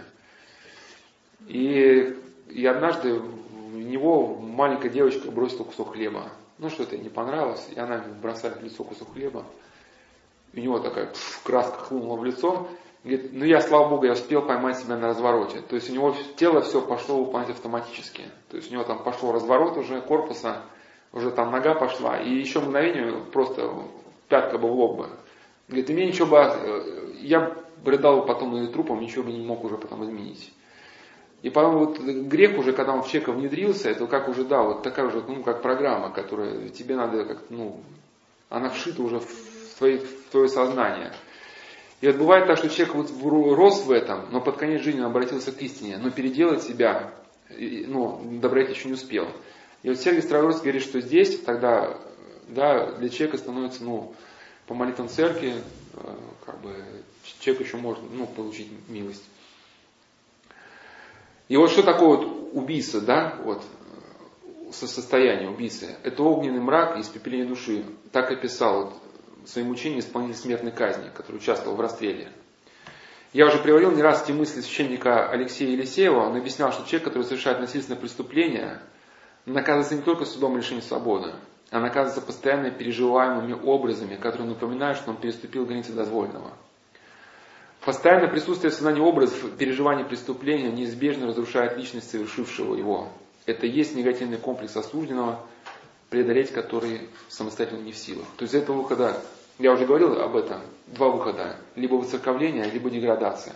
То есть либо человек освобождается от этих образов через изменение своей жизни – когда он полностью отказывается от прежнего мировоззрения, и тогда он как бы разрывает связь с своим прошлым. Это все в книжке «Побить свое прошлое» описано. Либо он просто пытается выйти из этого состояния ну, путем снижения порога сознания. С помощью алкоголя или деградации стать более простым, более тупым, ну, чтобы ну, это уже не волновало. Как животное. Ну, как животное, да, вот э, женщины, которые вот совершили аборт, как Никодим э, Никопольский митрополит писал, что ну, для нее все-таки это травма, и чтобы как-то с этим жить, она потом, ну, некоторые становятся циничными самками. А, что, аборт, я там. Ну, то есть уже как бы выходит к такому состоянию. Или вот кто совершил первое убийство, да, тяжело. А потом как бы человеку надо либо исправиться, измениться, либо он выбирает путь совсем деградации. Там обкалываться героином, чтобы ничего не чувствовать. Но в будущем все это все равно проявится. Вот, и очень важно, э, важно еще, вот, я бы сказал, вот, то, что мы говорили о состояниях, очень еще важно молитвенное делание. Вот, и Серафим Роз говорил, важное делание молитвенное. И очень важно еще нам понять э, все-таки, чем отличается со, проблема состояния православия от, от восточной мистики. Я здесь сошлюсь э, э, на Ивана Ильина, из его книги «Аксиома религиозного опыта» есть некоторые мысли, которые очень подходят под восточную мистику. Ну, в смысле, не то, что он пишет о восточной мистике, он просто показывает заблужди, те заблуждения, которые характерны для восточной мистики. У нас на сайте есть беседы, там э, выложены, э, значит, на что обратить внимание, приступая к молитве, несколько слов о душевном мире и духовном руководстве. Мы говорили там о молитве. В общем, у него есть несколько таких очень здравых мыслей. Значит, э, э, ну вот его духовный путь это путь долгого очищения духотворения. Его нельзя сокращать на обходах и боковых тропинках. Нельзя его предвосхитить торопливым усилием, иначе возникнет только самообман и соблазн. Религия без катарсиса, ну, очищения, всегда будет лишь темной гибельной магией. Судорога страстного торопливого самонасилия не даст благодатного озарения. Ну, то есть я вот сейчас там позанимаюсь чем-нибудь, да, там, и еще он пишет, что «Э, настоящая религиозность ищет не наслаждение, а совершенство. Человек по-настоящему религиозный в самой религии ищет не наслаждение, которое бы скрасило неудачи.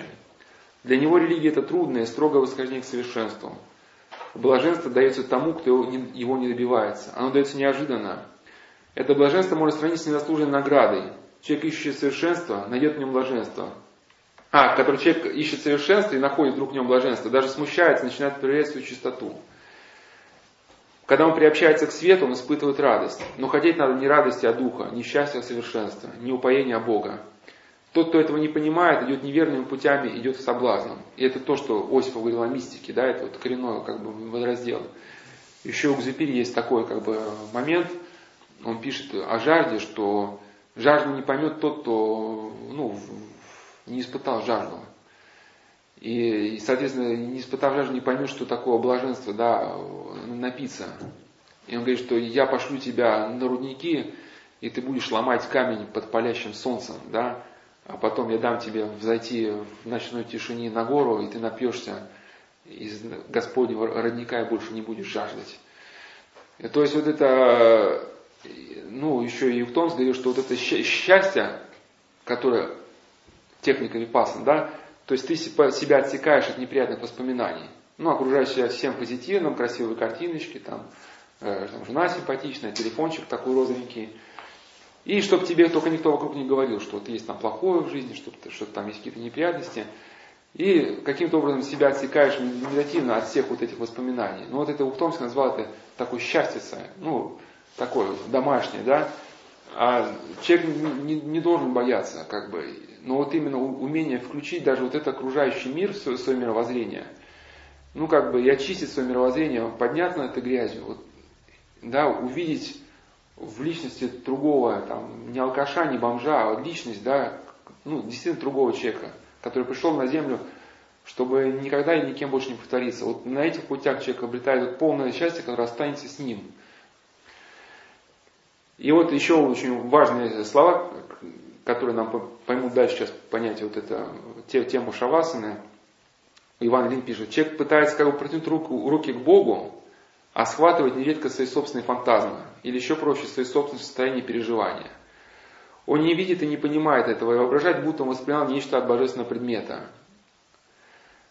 И это есть только начало соблазна. А конец этого соблазна стоит в том, что, заблуж... что заблуждающийся человек ну, понимает, что руки его не тянулись до неба. И что то, что он, ему казалось, что он взял от божества, на самом деле это чисто его человеческое какое-то переживание – и вот догадавшись об этом, он про себя решает, что больше недоступно, большего не надо, что человеческое и есть само божественное, и что на этом можно и должно успокоиться. Ну, Вивикананда на этом как бы и успокоился. Да. Я можно вас вернуть чуть-чуть? Вы когда говорили, что человек ищет там не блаженство, а... Истины. Да, и еще перед этим несколько вот этих вот тоже сравнений было. А что там? У Ивана Ильина? Настоящий религиозный ищет не наслаждение, а совершенство. Человек по-настоящему религиозный в самой религии ищет не наслаждение, которое бы скрасило удачи. Ну, типа, пойду, причащусь и станет мне там легче немножко там. А мы причащаемся, потому что это благо, мы вступаем в общение со Христом. Для него религия – это трудное и строгое восхождение к совершенству. Блаженство дается тому, кто его не добивается. Оно дается неожиданно. Это блаженство можно сравнить с незаслуженной наградой. И вот Иван Ильич пишет, что люди воображают, что они вступают, или вот уже вступили в единение с Богом, тогда как на самом деле не выходят из круга собственных содержаний и состояний. Ну, это характерно для медитации для наркотиков, что людям кажется, что они проникли в какие-то божественные сферы, на самом деле они из своей черепной коробки так и не вышли. В общем, такому человеку, вот, который написал, ну, в первую очередь, конечно, я бы советовал прочитать книгу «Победить свое прошлое». Она вот сейчас проходит уже последней стадии в издательстве. «Победить свое прошлое» исповедь начала новой жизни. Ну, наше издательство Советского монастыря издаст. Как только она будет издана, она появится на сайте, вот все ее прочитать. Там сказано причины отречения. Вот. Что там есть вопрос отречения от восточных, э, ну там от восточных, от культа восточной ориентации. Ну там, то есть там вопросы такие, признаешь ли ты, что э, Христос не является Кришной там и тому подобное. То есть э, Человек, придя к церкви, начав причащаться, должен пересмотреть полностью мировоззрение. Если он не пересмотрит, он будет продолжать страдать. Он вроде бы исповедуется, причащается, но осталось внутри какое-то неправомыслие. Да, возникает основание для той самой, наверное, какой-то шизофрении. То, что с точки зрения индуизма, например, если индуисту рассказать о Христе, он скажет, да, да, я все понимаю, это вот аватары Вишну. Да, ну, у Вишны там есть аватары, там, то, то он там в форме рыбы пришел, то в форме Кришны, ну даже Будду, как бы считается, аватарой Вишну. Ну, соответственно, если представьте, вот человек придет в христианство, вот с этим убеждением, соответственно, как он будет тогда причащаться? Кому он будет причащаться? Соответственно, да, непонятен будет для него статус причащения. То есть он будет причащаться, предполагая, что он причащается не тело и крови Христа, не тело и крови Божьей, да, значит, у него будет мысль, что это так каким-то образом связано с Вишну дальше. Как он будет читать молитву Иисусову, да, Господи Иисусе Христе, Сыне Божий, помилуй меня грешного. Вот, и поэтому от всех вот этих искажений мысли надо раз навсегда как бы человеку, пришедшему в православие, отказаться. И только встав на эту точку зрения, да, возможно дальше как-то возрастать вот, ну, в истине. Вот. Но не только как бы, значит, вот там очень подробно в книжечке по убийству прошлого все рассказано. Но, э, во-вторых, не только осознать свои заблуждения, но еще главнее, наверное, осознать мотивы, по которому человек а, ушел в эзотерику. То есть, вот здесь он четко говорится, его мотивы, да, гордость, желание быть круче, желание манипулировать людьми. Если человек, придя в православие, будет исповедоваться, причащаться, но своих мотивов э, ухода в эзотерику не осознает, то искушение вернуться ну, заново. То есть вот у него осталось вот это желание манипулировать людьми, да? Тогда он пытался как бы изучать астральное карате, чтобы это желание реализовать. Ну, допустим, от астрального карате отказался, а мотив остался. Придя в православие, он будет искать новые способы манипуляции над людьми. Понятно, да? Соответственно, он будет наступать дальше на одни и те же грабли. И вот когда человек осознает и раскаивается, то в этом проявляется, ну, как бы, да, благодатно, э, что в этом проявляется таинство исповеди, что оно сверхпостижимым образом, оно бывает исцеляет человека. Да, вот если через осознание, через раскаяние человек освобождается от того, что его мучило, каким-то сверхъестественным образом. Вот это будет все, вот если Господь благословит, то этой книжке об исповеди победить свое прошлое будет продолжение, там будет раздел о преодолении мучительных состояний и прелестей. Там будет все рассказано, что после осознания может последовать освобождение. Ну, дальше, если это, да, это напитываться истинными смыслами. Это чтение. Чтение духовного руководства. Вот этот человек пишет, что да, у него хаос. Вот преподобный, еще недавно был старец Паисиафонский, уже нынче преподобный его прославили. Он писал, что если в психологических лечебницах читали бы книгу Ава Исаака Сирина, то все были бы здоровыми. Но вот непосредственно книгу Исаака Сирина я бы не советовал на начале, потому что все-таки она для отшельников. Но просто смысл, э, я так понял, что старца изречением в другом, что, э, что когда у человека все стоит с ног на голову, да, в, в сознании, ему нужен какой-то светофор, правила дорожного движения, да, что вот какие-то правильные соотношения, вот, какие-то ну, здоровые там ассоциативные связи. И в святоотеческих книгах, да, вот именно содержится истина, приобщаясь к которой э, у человека выстраиваются ну, какие-то правильные вот эти ассоциативные связи. Он начинает ну, правильно, здорово мыслить. Все опирается вот этот, э, то, что Ухтомский писал закон двойника и собеседника. То есть, сейчас я расшифрую. Человек, который зациклится на собственном «я», у него искажается само восприятие мира, ну, искажается сознание. Ему начинает казаться, что он воспринимает истину, на самом деле истина загораживается от него его собственным «я», собственным представлением. Помните, мы как-то если кто-то был, про ЛСД говорит, что человек, который понимает ЛСД, ему кажется, что он понимает язык животных. Там вот, смотрит, вот я кабан там, ищу желуди. Бах, я понял, о чем думает кабан. Но откуда ты знаешь, о чем думает кабан? Вот это как бы закон двойника. Ты, ты подставил свои мысли, да, в этого кабана. Вот об этом, кстати, очень интересно размышлял Ян Каштадский. Но он не говорил про он просто говорил про животных. Говорит, что вот мы говорим, что лиса хитрая, хитрая, что там ворона хитрая. Но откуда мы знаем, что они хитрые? Вороны лиса, они просто ищут еду. Но у них просто такие повадки. А одна там прискакивает, да, там, там так смешно на лапках. Другая там оглядывается. Но это мы люди, когда мы оглядываемся, так прискакиваем себя ведем, ну, у нас это признак того, что мы хитрим. А животные, они просто ищут еду и все. А мы их наделяем теми качествами, которые сами себе придумали, понимаете? И также, в принципе, поговорите с человеком, которого вот в голове хаос, ведь он же вам объяснит истину. Он будет убежден, что все именно так, что батюшка приходской, колдун.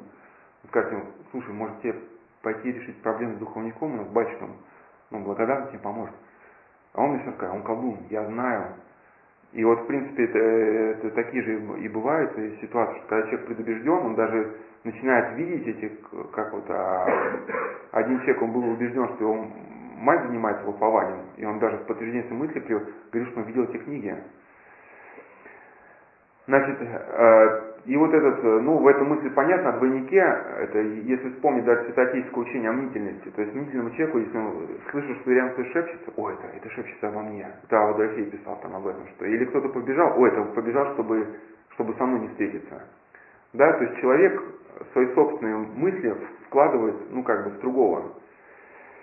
Э, проецируем, э, в общем, на них свои вот эти болячки. И именно вот когда вот этот самоупор на себя происходит, а к этому самоупору и подводит как бы йога, да, вот эта медитация и вообще вот эта восточная философия, то истина для человека закрывается непроницаемой завесой. Пусть он будет трижды считать, что он истину зрит, к истине он даже не приблизится. Мы очень подробно об об этом поговорим э, далее, сейчас только как бы намеки. Вот даже Александр Ефим написал, когда гордый беседует или спорит, он или вовсе не слышит, что ему говорят, или слышит только то, что совпадает со взглядами. В окружающих его видит он только те свойства, которые сам им навязал. Так что даже в похвалах своих он остается гордым, себезамкнутым, непроницаемым для объективного. Вот чтобы проломить, проломить вот это, да, вот самозамкнутость себя, она у всех нас есть, а восточная мистика, она еще и более вот это провоцирует. Когда человек уже, в принципе, занимался, он целиком окружен стеной собственного «я». Вот нужно выйти к собеседнику. Вот э, летом Бог даст, вот, я говорил, уже выйдет эта книжечка, может, закон любви с точки зрения духовного опыта и нейрофизиология. Я просто тут некоторые выдержки про собеседника вот приведу. То есть, а, а, вот именно понимание, то, что Ухтомский говорил, он, он в принципе, э, говорил именно христианское учение любви только с точки зрения нейрофизиологии. Вот он выпускник Московской духовной академии был. Когда учился в Московской духовной академии, он хотел понять, что лежит в основе природы мысли. И пришел к тому, что христианская любовь, она является, ну, от, нее никуда, от закона любви никуда не уйдешь. И вот э, его позиция, она почему мне просто приглянулась, потому что она а, помогает а, понять а, то, что стоит за словом любовь. Потому что о любви же все говорят, там, буддисты, кришнаиты, Дон Хуан даже говорил о любви, Карлос Кастанеда. Православие говорит о любви. И где же, да, вот эта грань? А, а вот эта грань у Хтомска, она видна очень точно. А, мы, мы как говорили, что где центр жизни ты видишь?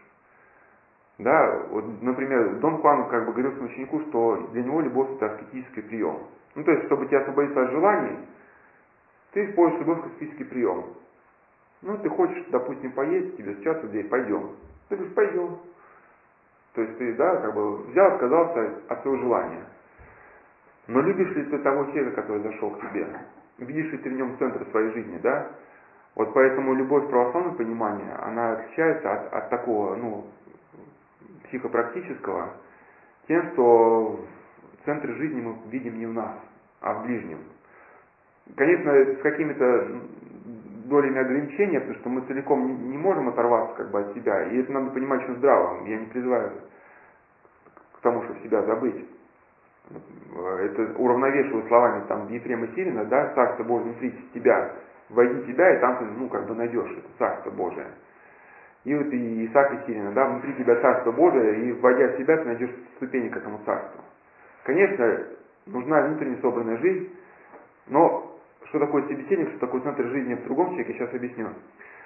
Значит, собеседник э, это тот, кто воспринимает нами как личность, которая пришла в историю, чтобы никогда и никем не быть повторенной. И мы можем увидеть собеседника только тогда, когда готовы оторваться от эгоистической замкнутости на самого себя. Ну почему очень важно вот это слова ни, ни, никогда никем не повторенный? Потому что часто мы людей воспринимаем как единицы. Ну, представьте те, которые, да, там, например, ну, врач, у нее там э, десятки пациентов в день, очень легко прийти к такому соблазну, начать людей воспринимать как единицы. Так, первый, первый номерок там зашел, это я как бы в как-то, там меня спина была проблема, там э, сидел человек рядом со мной на синем, с ножевым ударом в лицо, то есть ему ножом в лицо ударили. У него кусок щеки вот так висит, кость там зажена, он там воет, там, э, уже говорить не может. Там, выходит такой врач, вот так, что у нас такое? Пальцем кричит. Так, ну ладно, ну, ну посиди, посиди пока.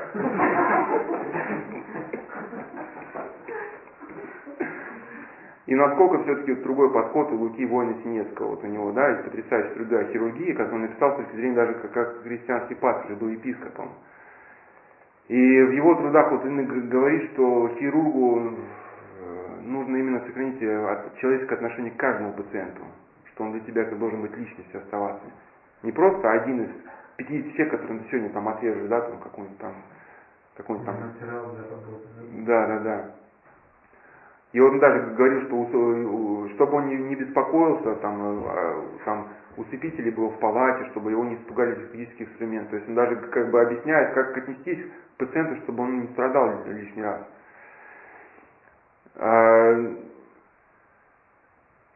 Ну и вот э, ни в коем случае я не говорю, что, что все индийцы плохие. Опять же, э, вот за, за что купил, за то продаю. Просто как мы на счет говорится не военным, он просто говорил, к ним приезжали, э, ну, какие технологии принимать. Он служил это на кораблях, где-то военно-морской флот.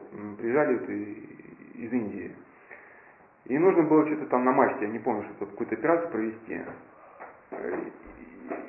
То ли на мачте, то ли на вышке-то, я подробности не помню, просто вот э, ситуация, я почему однажды в истории, что никогда никакие не повторится, комментирую.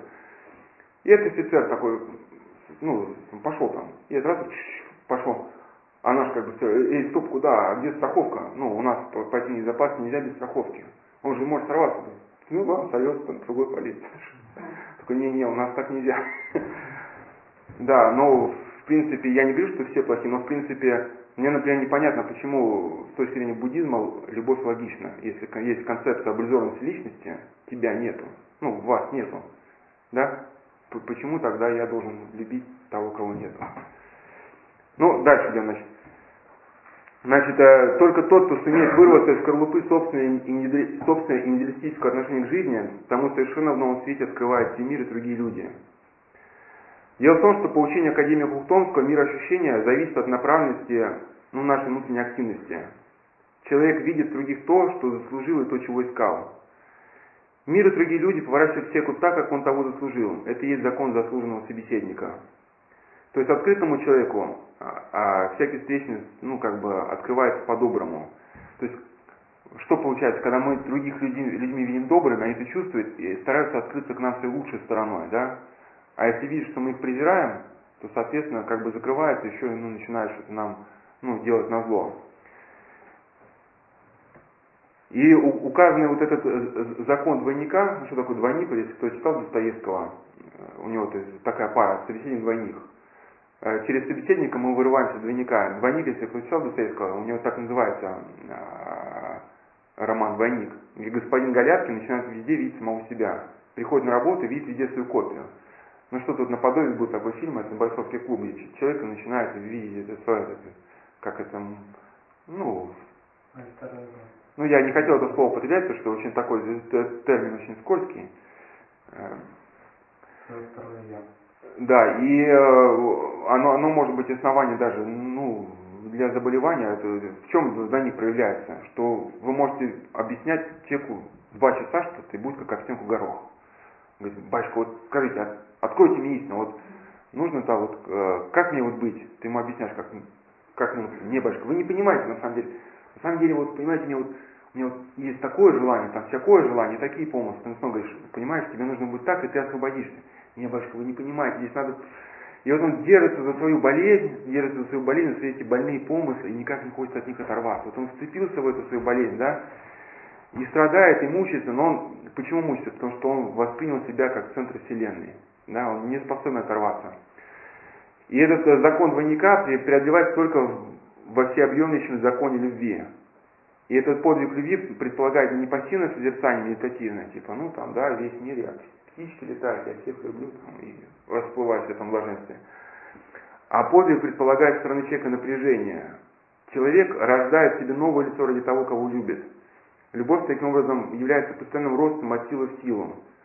Человек как бы выходит из самого себя, да, с помощью, через любовь. Ухтомский говорит о, перек... о культуре переключения себя ради другого. Другой человек должен стать не средством, а целью. И только переключившись себя и свою деятельность на других, человек впервые находит самого себя как лицо. То есть, видите, если бы, например, мы бы отбросили вот это письмо от человека, ну, сказали, нам некогда обсуждать свои проблемы, мы бы сейчас не поговорили бы ни о чтении, ни о молитве, ни о чем бы другом, да? А так, э, как бы, ну, приняли во внимание вот эту нужду этого человека. И новый человек открыл для нас совершенно, ну, в этом цикле, там, в цикле совершенно новые области, о которых мы и не предполагали. И переключается на других человек тогда, когда умеет слышать, что, ну что значит переключиться? А, каждого человека. Когда он рассматривает ближнего во всей его конкретности, независимо от своих теорий, предубеждений предвзятости. Ну, я часто пример привожу, что такое рассматривать независимо от предубеждений. Ну, зашел человек с красным носом. Ну, мало почему не он красный, может, он замерз. А все человек, так, все, говорит, можно я что-то скажу? Он мы нос красный. Все, алкаш, человек алкашом разговаривает, да? Все, свободен. Да, а вдруг он дело хотел сказать? Да, пусть выскажется. Значит, если человек научится вставать на точку зрения ближнего, если научится входить в чужую скорлупу, то для него станет доступным счастье. И если другой человек не станет для него выше и ценнее его самого, или по крайней мере равным, то он не перешагнет за границу своего индивидуализма и солипсизма. То есть вот эта характерная черта людей, вот какой-то будет э, книжечка о преодолении мужчин в состоянии прелести, характерная черта вот людей, которые заболевают вот паранойей, может даже шизофренией, невозможность встать на точку зрения другого человека. Вот все уперся вот в свое, да, и стоит на этом. И никак вот не, не двинуть его. И человек, который вот, да, начинает э, как бы застигнуть себе, начинает везде преследоваться образом самого себя. Везде обречен видеть только самого себя, ибо приучился все рассматривать только через самого себя. Неотступное преследование собственной персоны составляет человека бедствие и ужас. Человек становится не в силах увидеть то, что выше его. Он сознательно или бессознательно переделает все по себе. Вот, например, люди порочные, они не способны понять, что такое целомудрие. Они еще не понимают, если им пытаться объяснить, что в монасе там люди живут э, в чистоте. Для них непонятно, что он все перекраивает на свой лад. И я вот этот уже пример привел Ава Дорофея, да, что значит рассматривает через самого себя. Это Ава Дорофея привел пример. Стоит человек вечером, мимо него проходит трое людей. Первый говорит, вот стоит вор, ждет подельника, пойду воровать. Другой идет, говорит, вот стоит блудник. Ждет там еще кого-то, да, пойду блудить. Человек, вот какой замечательный человек, да, встал с утра пораньше, чтобы пойти в храм помолиться. Сейчас подойдет и пойдет в храм помолиться, да, как хорошо. То есть э, все три человека видели одно и то же. Да, но каждый, как говорится, первые два восприняли его образ меру своей испорченности. И еще есть такая пословица, которая ну, помогает понять учение в том, это, она, кто о чем, а лысый о щетке, да, то есть... А? Ну, и это тоже, да, с одной стороны. В общем, э, Так как жить-то? Вот. Вот мы объясняем, может, ему послужит, значит, в общем, или эту брошюрку писать, которую летом вы, значит, до тех пор, пока человек не освободится своего двойника, он будет бредить лишь собою. И лишь тогда, когда он пробьется в скорлупу и поставит центр тяготения на лицо другого, он впервые получит собеседника. И чтобы вырваться из скорлупы вот собственной болезни индивидуализма, да, что нужно сделать? Во всякую минуту предпочесть соседа с его самобытностью, своим мыслям о нем и своим интересам касательно него. Ну, я вот уже приводил пример, да, вот это семейная пара, что там муж стоит, начинает там бриться, там, жена спит, да. Я говорю, что а как у вас, ну, вас просто не было, Говорю, как у вас нормально, вот человек спит, а вы там, не знаю. Нет, ты ничего не понимаешь, мы друг друга любим, поэтому мы друг друга терпим. Когда она там вот, ну, телевизор включает, она, у них такая обычно, кто-то стоит, все телевизор, человек спит. Но ведь именно прорвать скорлупу можно только тогда, когда ты встаешь, смотришь, а рядом же человек спит. Почему он должен бриться вот здесь? Я бы, честно говоря, поражен, сколько лет прошло, до сих пор вспоминаю. Лет 15 назад мы ездили на, ну, на Андерство, в Скит, на службу. Там сейчас скит уже благоустроен, а тогда был такой маленький деревянный домик, он там продувался, и, ну, там совсем крошечный. А мы приехали, там много братьев было, там остались ночевать. Ну и спали там на полу, очень притыкано, очень плотно. И был еще батюшка из Австралии, то ли Гуми, то ли Архимандрит. И я был, честно говоря, до сих пор вспоминаю, он ночью, он ночью ходил и подтыкал одеяло. То есть я там чувствую, что, что, что кто-то меня одеяло натягивает. Ну, а во сне сбросил, открыл глаза, и он как бы одеяло, чтобы не продувало, да, снизу а, а, закручивает с тебя одеяло. И оказывается, потом я, мне рассказали, что тот скид, где в Австралии, там очень холодно. И он вот, вот так вот, ну, по своей любви, он ночью встает, чтобы способен кто-то не замерз, он смотрит, на всех ли одеяло наброшено, если смотрит где-то там, ну, тело открыто, он как бы это затыкает, щелку. Вот это, а? Вот это, да, любовь человека, вот если сравнить вот с той семьей, да, какая вот э, разница. И для человека, который вот подобен тому, кому мы разбираем, да, который живет в собственном хаосе, и никак не может вырваться из заколдованного круга проблем, связанных с своим двойником, еще характерно людей, которые столкнулись с колдовским миром, что они все проблемы сводят на себя. Тем, о чем ты говоришь, и а он все на, себя начинает переводить. Это, был такой фильм, где этот момент очень хорошо показан, это там «Операция с Новым годом». Там этот актер, я не помню, как его зовут. А, ну там у людей какие-то болячки, он говорит, вам хорошо, у вас переломы и ушибы, а у меня... Как его, понимаешь? Ну, который, ну, ну, который еще э, в фильме Поп играл там. Ну ладно, не суть важно. А? Да, да, да. И вот, и вот люди, которые столкнулись вот, с демоническим миром, для них это характерная черта, все зациклено на себя. Ты ему говоришь, что там, понимаешь, что ты, а ты там читаешь, ну да, да, вы понимаете, вот тогда, когда это произошло, там, и я, то есть гордость она может проявляться и в качестве, что ты считаешь себя центром мира, что я там лучше всех, быстрее всех, а, а может и проявляться как самоуничтожение, самоуничтожение. Я такой несчастный, низкий, но тоже я, везде я, как бы, да. У меня горе, но самое большое горе у меня. Больше моего горя нет никого. Значит, и вот для него какой здравый выход может быть? Только один. Все силы, все напряжение, вся целевая установка должны быть направлены на то, чтобы прорвать свои границы, добиться выхода в открытое море, к ты. И только там, где самым дорогим для человека становится доминация лицо другого, впервые преодолевается проклятие индивидуалистического отношения к жизни, индивидуалистического миропонимания, индивидуалистической науки. Подлинную, а не надуманную, ненавеянную собственным «я» реальность можно видеть только при условии конкретного подхода к каждому человеку. Умение встать на точку зрения человека, умение войти в его скорлупу и понять его точки отправления – вот задача, к которой стоит стремиться. И настоящее счастье человека станет возможно только в том случае, если будущий человек сможет воспитать в себе эту способность. И вот э, э, э что значит умение брать человека в, в его конкретности? Он, например, повар. Да, вот у вас есть расписание все там, два часа, день закончен, все свободны, да, кто не стол, запоздал. Но пришел человек, и ты к нему подходишь его конкретности. А может у него было послушание какое-то, может у него был повод сдержаться, может он там в самолете не успел, да, вот он там азиат там, или, или у тебя там, а, там есть только там овсяная каша, там, он говорит, а я овсянка не могу есть. Умение подойти в его конкретности, независимо как бы от своих мыслей о нем. И когда вот действительно мы вот так подходим, только тогда мы расширяемся. Вот подростки пишут о биологическом сне, да, правильном сновидении, что это, ну что плохого, мы же расширяем сознание. Но при том галлюциногенных образах сознание не расширяет, а наоборот в человека вводит хаос. Да, расширяет поле наше мировоззрение только внимание к другому. Вот даже те книги, которые вот я вот со многими людьми беседовал, когда, когда стоит какую-то книгу прочитать или какую-то лекцию послушать, всегда вот начинает гордо я там. Я эту тему изучаю пять лет, да, а мне тут что-то советуют и книжку прочитать. Да и я буду всем советовать. Но вот если человек преодолевает эту гордыню и смиренно, как, как вы сказали, книжка называется?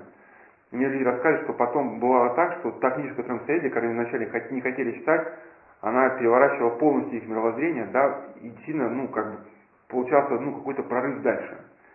Потому что как это Экзюпери говорил, если ты только смотришь на себя, то что ты можешь получить? Потому что что можно получить от зеркала, да, если смотришь на самого себя. И вот, например, такой конкретный пример, вот как меняется видение мира, когда вот это появляется доминантное лицо другого. Вот это из книги, из книги Виктора Николаева, глава, э, можно потом самостоятельно перечитать, «Кабульские посиделки». В общем, э, Виктор Николаев, когда служил в то время в Афгане, он еще был ну, начал приходить к вере, но был еще таким, ну, не глубоко верующим. Но у него была зачерствевшая уже, как бы, душа, ну, кстати, ну, хоть и вынужденная, да, но постоянное убийство. Постоянно причем такие там, что надо, чтобы быть уверен, что ты, что душман, став не выстрелить тебе спину, надо его добивать ударом ножа в голову. Ну, вот и такое. Или написывал свой первый бой, как там, у первого человека, которого он убил вот, в Афгане, как вот для него это было тяжело. Ну, в общем, и однажды он описывал, как, как посетил госпиталь, и в госпитале лежал человек а, полностью без кожи, то есть э, полностью сожженный с кожей на растяжках. И вот человек пытался молиться, и там ухайпел, но у него даже на столе иконка была. А, в общем, он как бы являл с собой живое распятие, этот человек. И эм, по дороге на, на Ром Виктор чувствовал себя так, будто его контузило. Образ распятого, невыносимых мучений умирающего воина, иконный крест, это неизгладимое воспоминание будило в Викторе множество чувств и мыслей. которыми невозможно было справиться привычным на фронте, на фронте усилием воли. Что поделаешь, война и жизнь и смерть вдруг предстали в сознании типичного советского офицера чем-то неразделимым, чем-то... Ну ладно, сейчас пропущу. Значит, Виктор старался переключиться на одну предстоящую встречу, но увиденное в госпитале никак не, не придавалось забвению.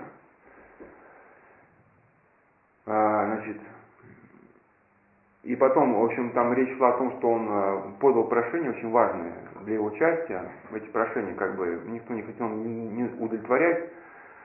Но когда он вышел, вот вечерний сумрак, он выкинул сразу с головы неприятные чувства, связанные с подачей этого прошения – потому что волновала какая-то ну, другая, более важная мысль.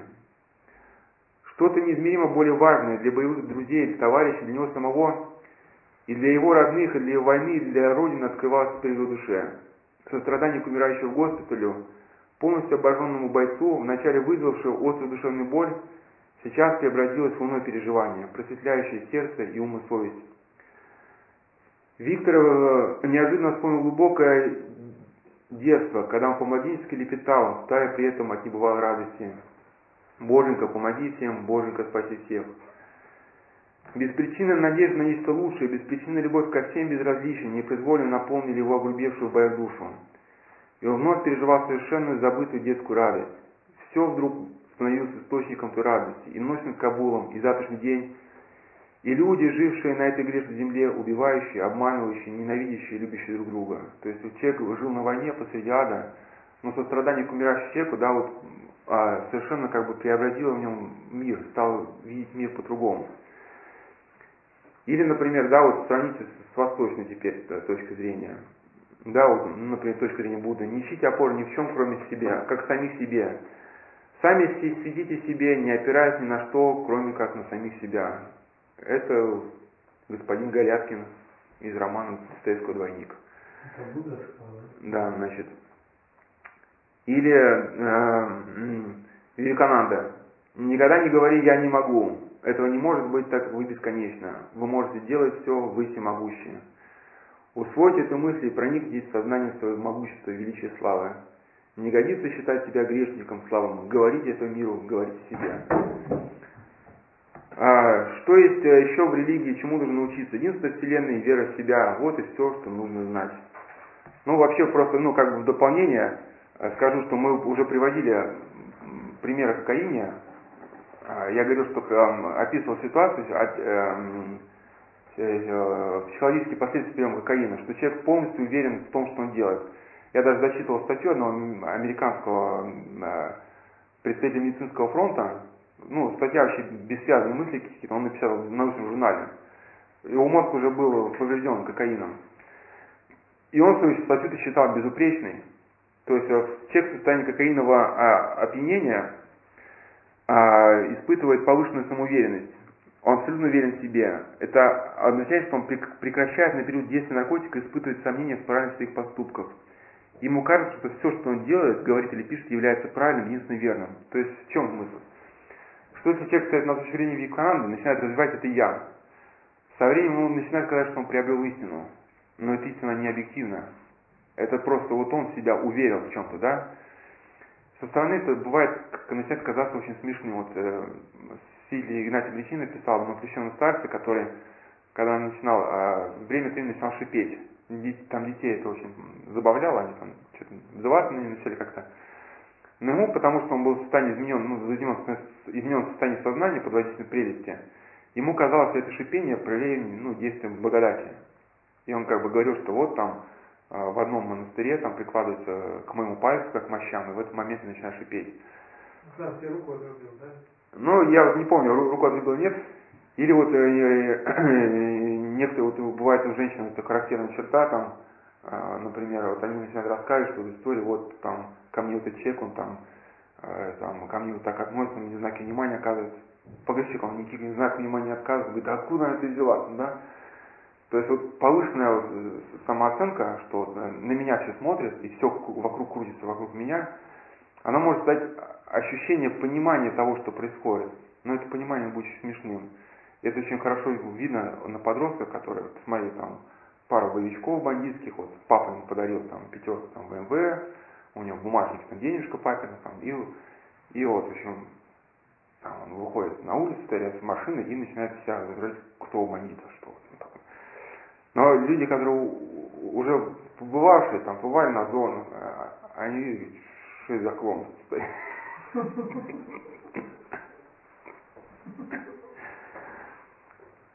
его, его какие-то эти выражения, все какие-то, ну, такие какие-то...